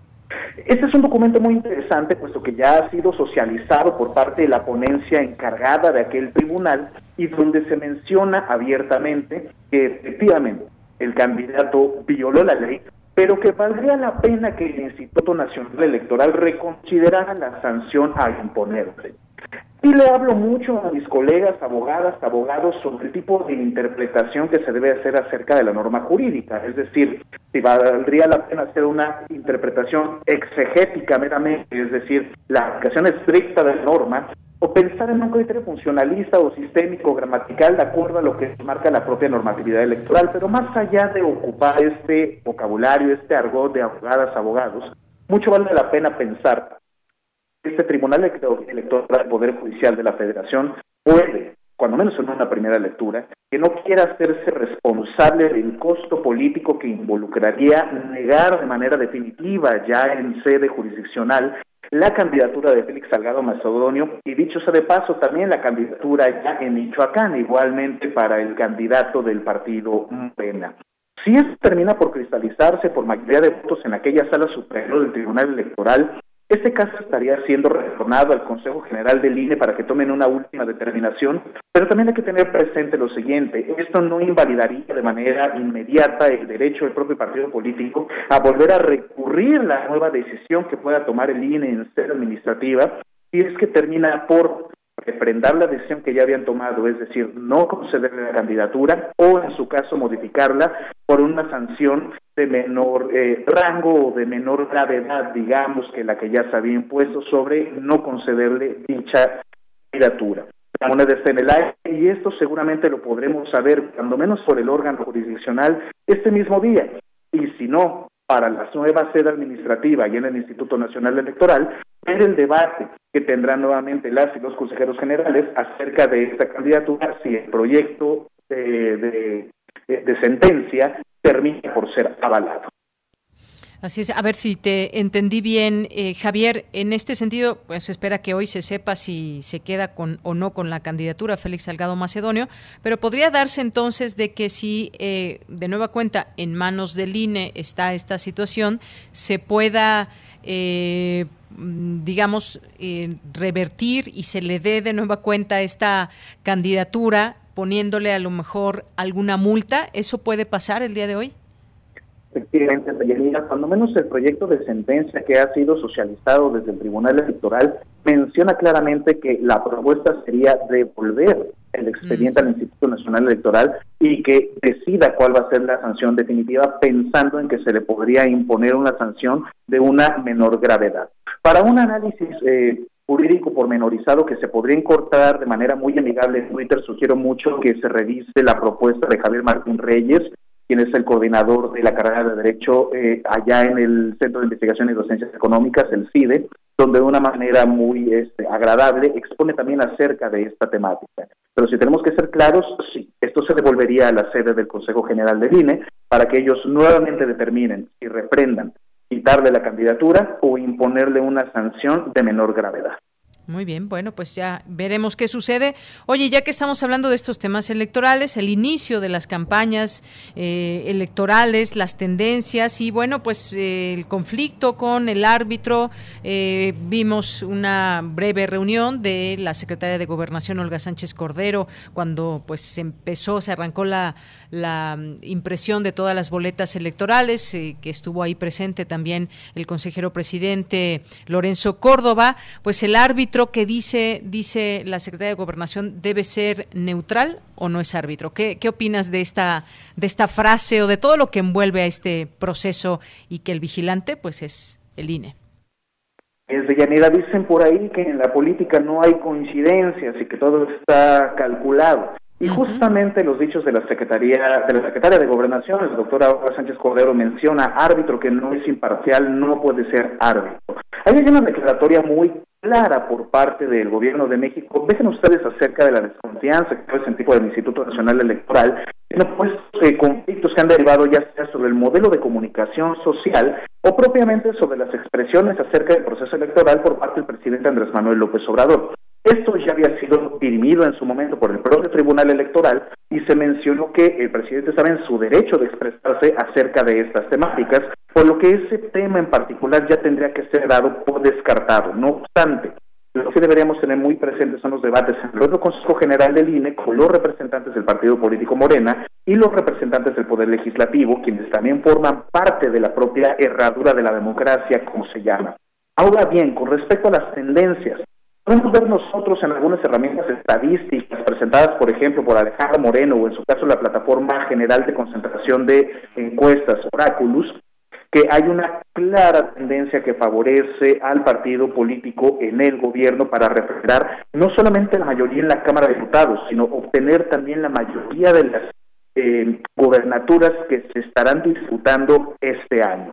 Podríamos poner en presencia un tsunami electoral nuevamente donde pudo Morena arrasar a sus rivales, y no solamente por el triunfo propio de Morena o por su iniciativa, sino también por la falta de consolidación de una propuesta auténtica por parte de la oposición. Es decir, si nosotros nos podemos revisar las plataformas electorales, no vamos a encontrar nada más que no sea evitar que el partido político en el gobierno mantenga la mayoría absoluta e incluso con coaliciones, en su caso, logre una mayoría calificada y constitucional.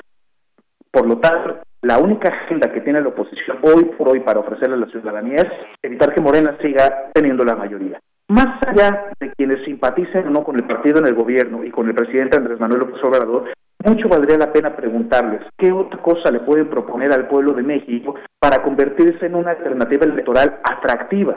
Es por ello que muchos de esos partidos políticos incluso vayan en una alianza consolidada, pues no pueden ofrecer en este momento algún otro programa adicional que no sea el bloqueo de una eh, de un refrendo la mayoría legislativa que hoy por hoy mantiene el partido en el poder.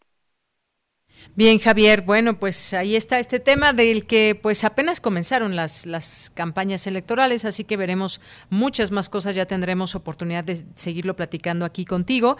Y por último, cerramos con este tema de la migración, eh, donde pues sabemos hubo alguna llamada del presidente con eh, Kamala Harris, vicepresidenta de Estados Unidos, pero más allá de todo esto, que pues qué se ve ya con estos acercamientos, con lo que está pasando en la frontera sur, en la frontera norte, norte, vemos el caso de los niños eh, o menores de edad que no van acompañados. Parece ser que pues este tema sigue más vigente que nunca.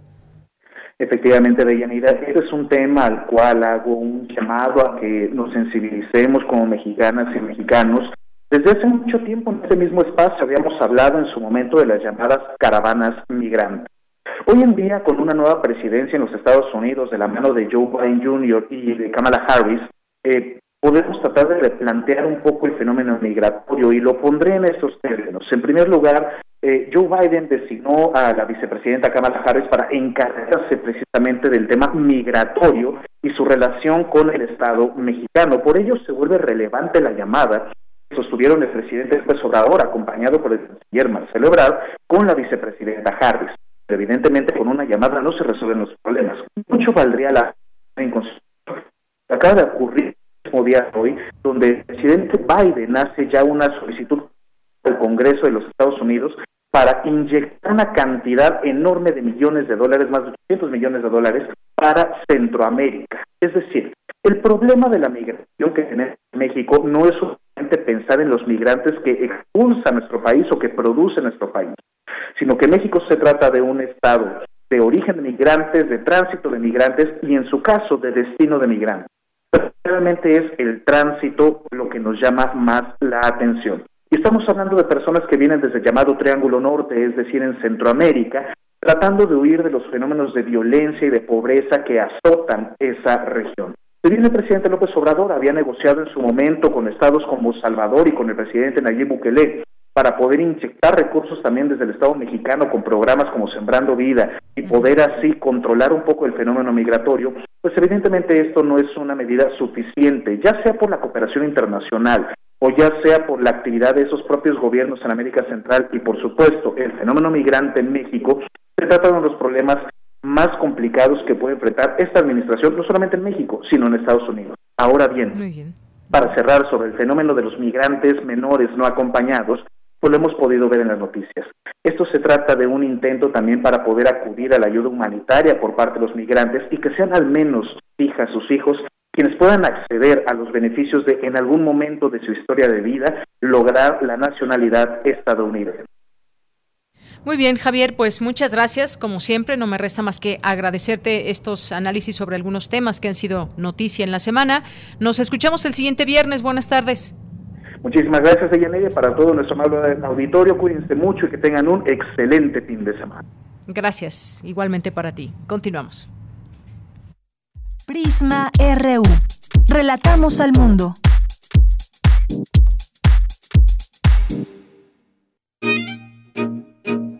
Melomanía RU. Bien, pues nos vamos con Melomanía RU, con Dulce Hueta. Adelante.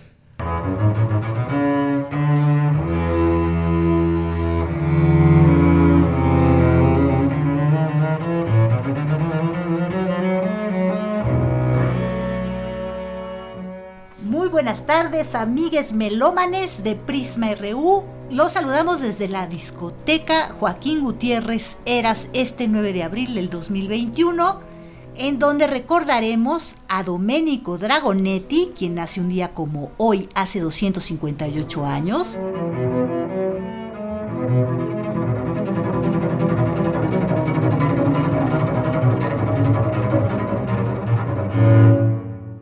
Julio Estrada Velasco, quien mañana cumple 78 años.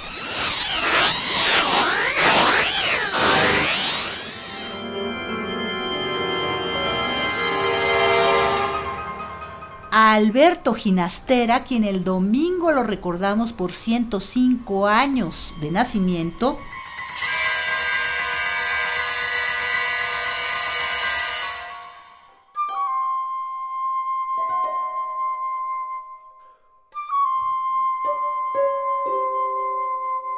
Y recordamos también el fallecimiento un día como hoy, hace 10 años, de Daniel Catán.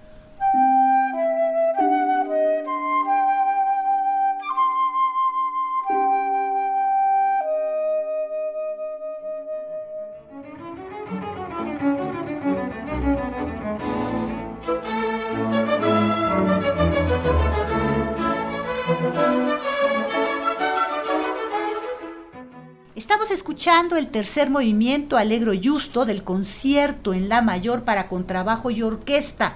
Domenico Dragonetti fue un gran contrabajista y compositor quien vivió los primeros 30 años de su vida en Venecia, su ciudad natal, trabajando en la ópera Bufa, en la capilla de San Marcos y en la gran ópera de Vicenza.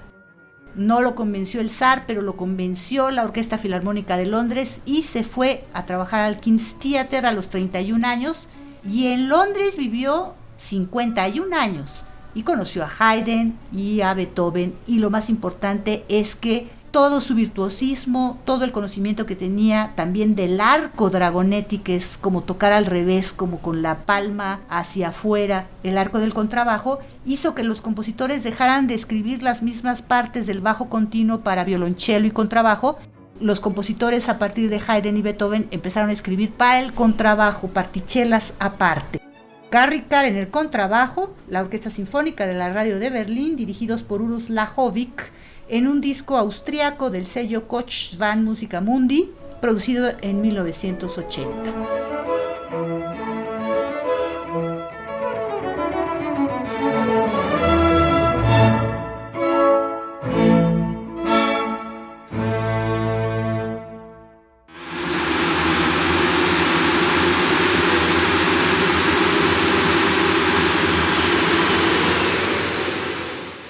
Vamos ahora con el nacimiento de Julio Estrada Velasco, compositor, teórico, historiador, pedagogo, intérprete, investigador, director del Instituto de Investigaciones Estéticas de la UNAM.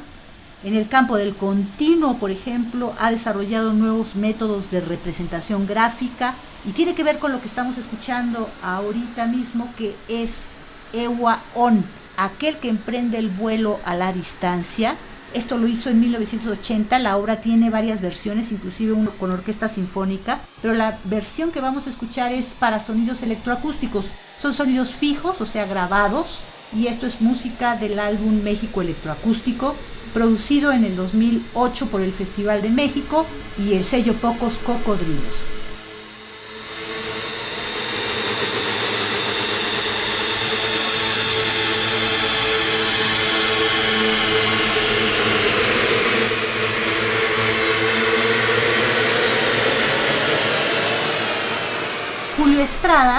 Es director de Música, Sistema Interactivo de Investigación y Composición. Fue el primer miembro reconocido de la Academia de Ciencias en México y por la Secretaría de Educación Pública, esto desde 1985, ya en el nivel superior 3.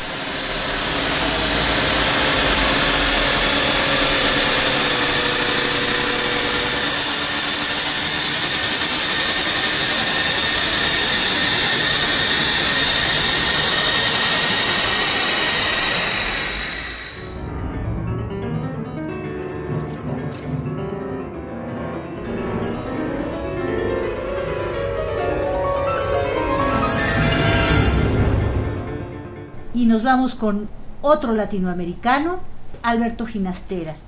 ¿Por qué es importante Alberto Ginastera? Porque trajo la vanguardia europea a Buenos Aires. Era hijo de padre catalán y madre italiana. Desde sus primeras salidas, por ejemplo, a Estados Unidos, estudió con Aaron Copland en Tanglewood. Entre sus alumnos está Astor Piazzolla, por ejemplo, Waldo de los Ríos, Jacqueline Nova, artista extraordinaria de música electroacústica. Podemos decir que Ginastera tuvo tres periodos compositivos, el nacionalismo objetivo entre 1934 y 48, el subjetivo entre 1948 y 58 y el neoexpresionismo entre el 58 y el 83.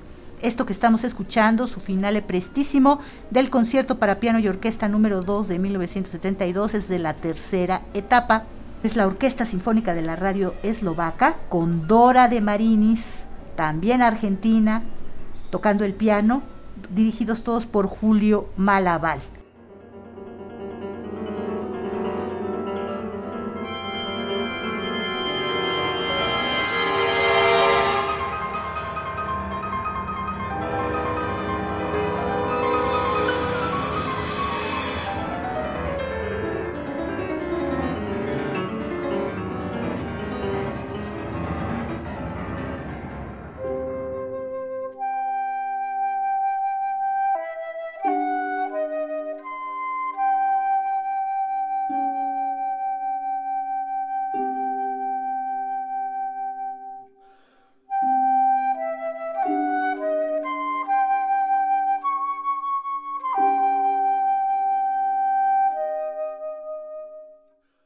Terminamos con Daniel Catán.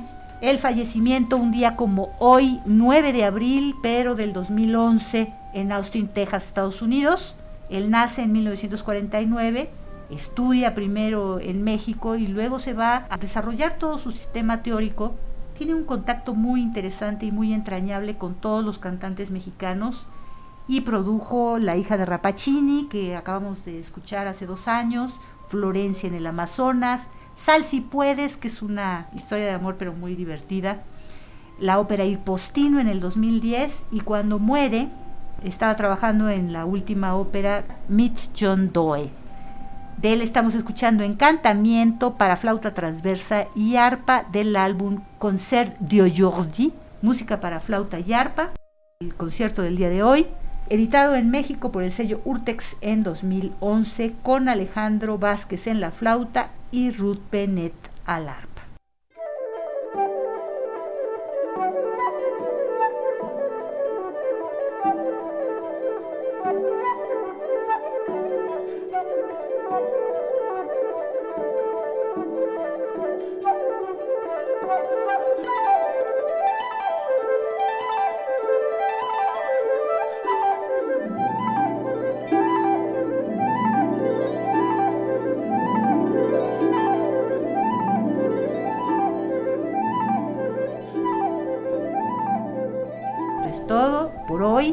Agradecemos mucho su atención y compañía y esperamos nos escuchen muy pronto. Que tengan un excelente fin de semana. Chao.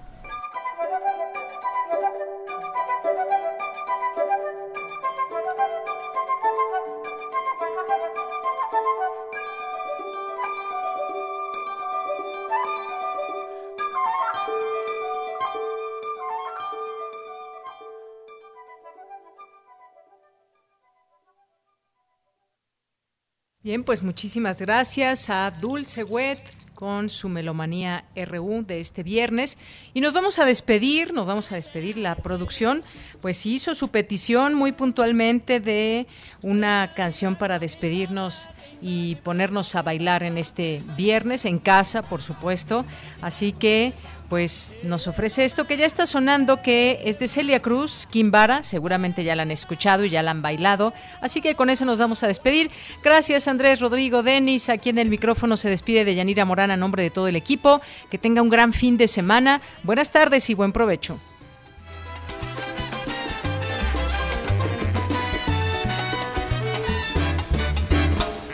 La rumba me está llamando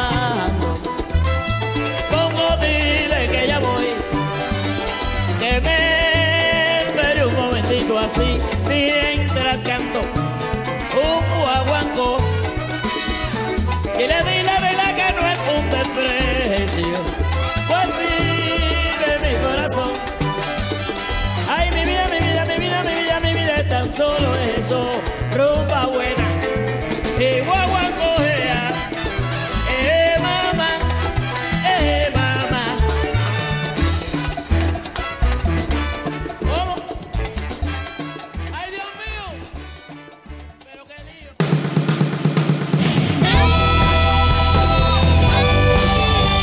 Prisma RU.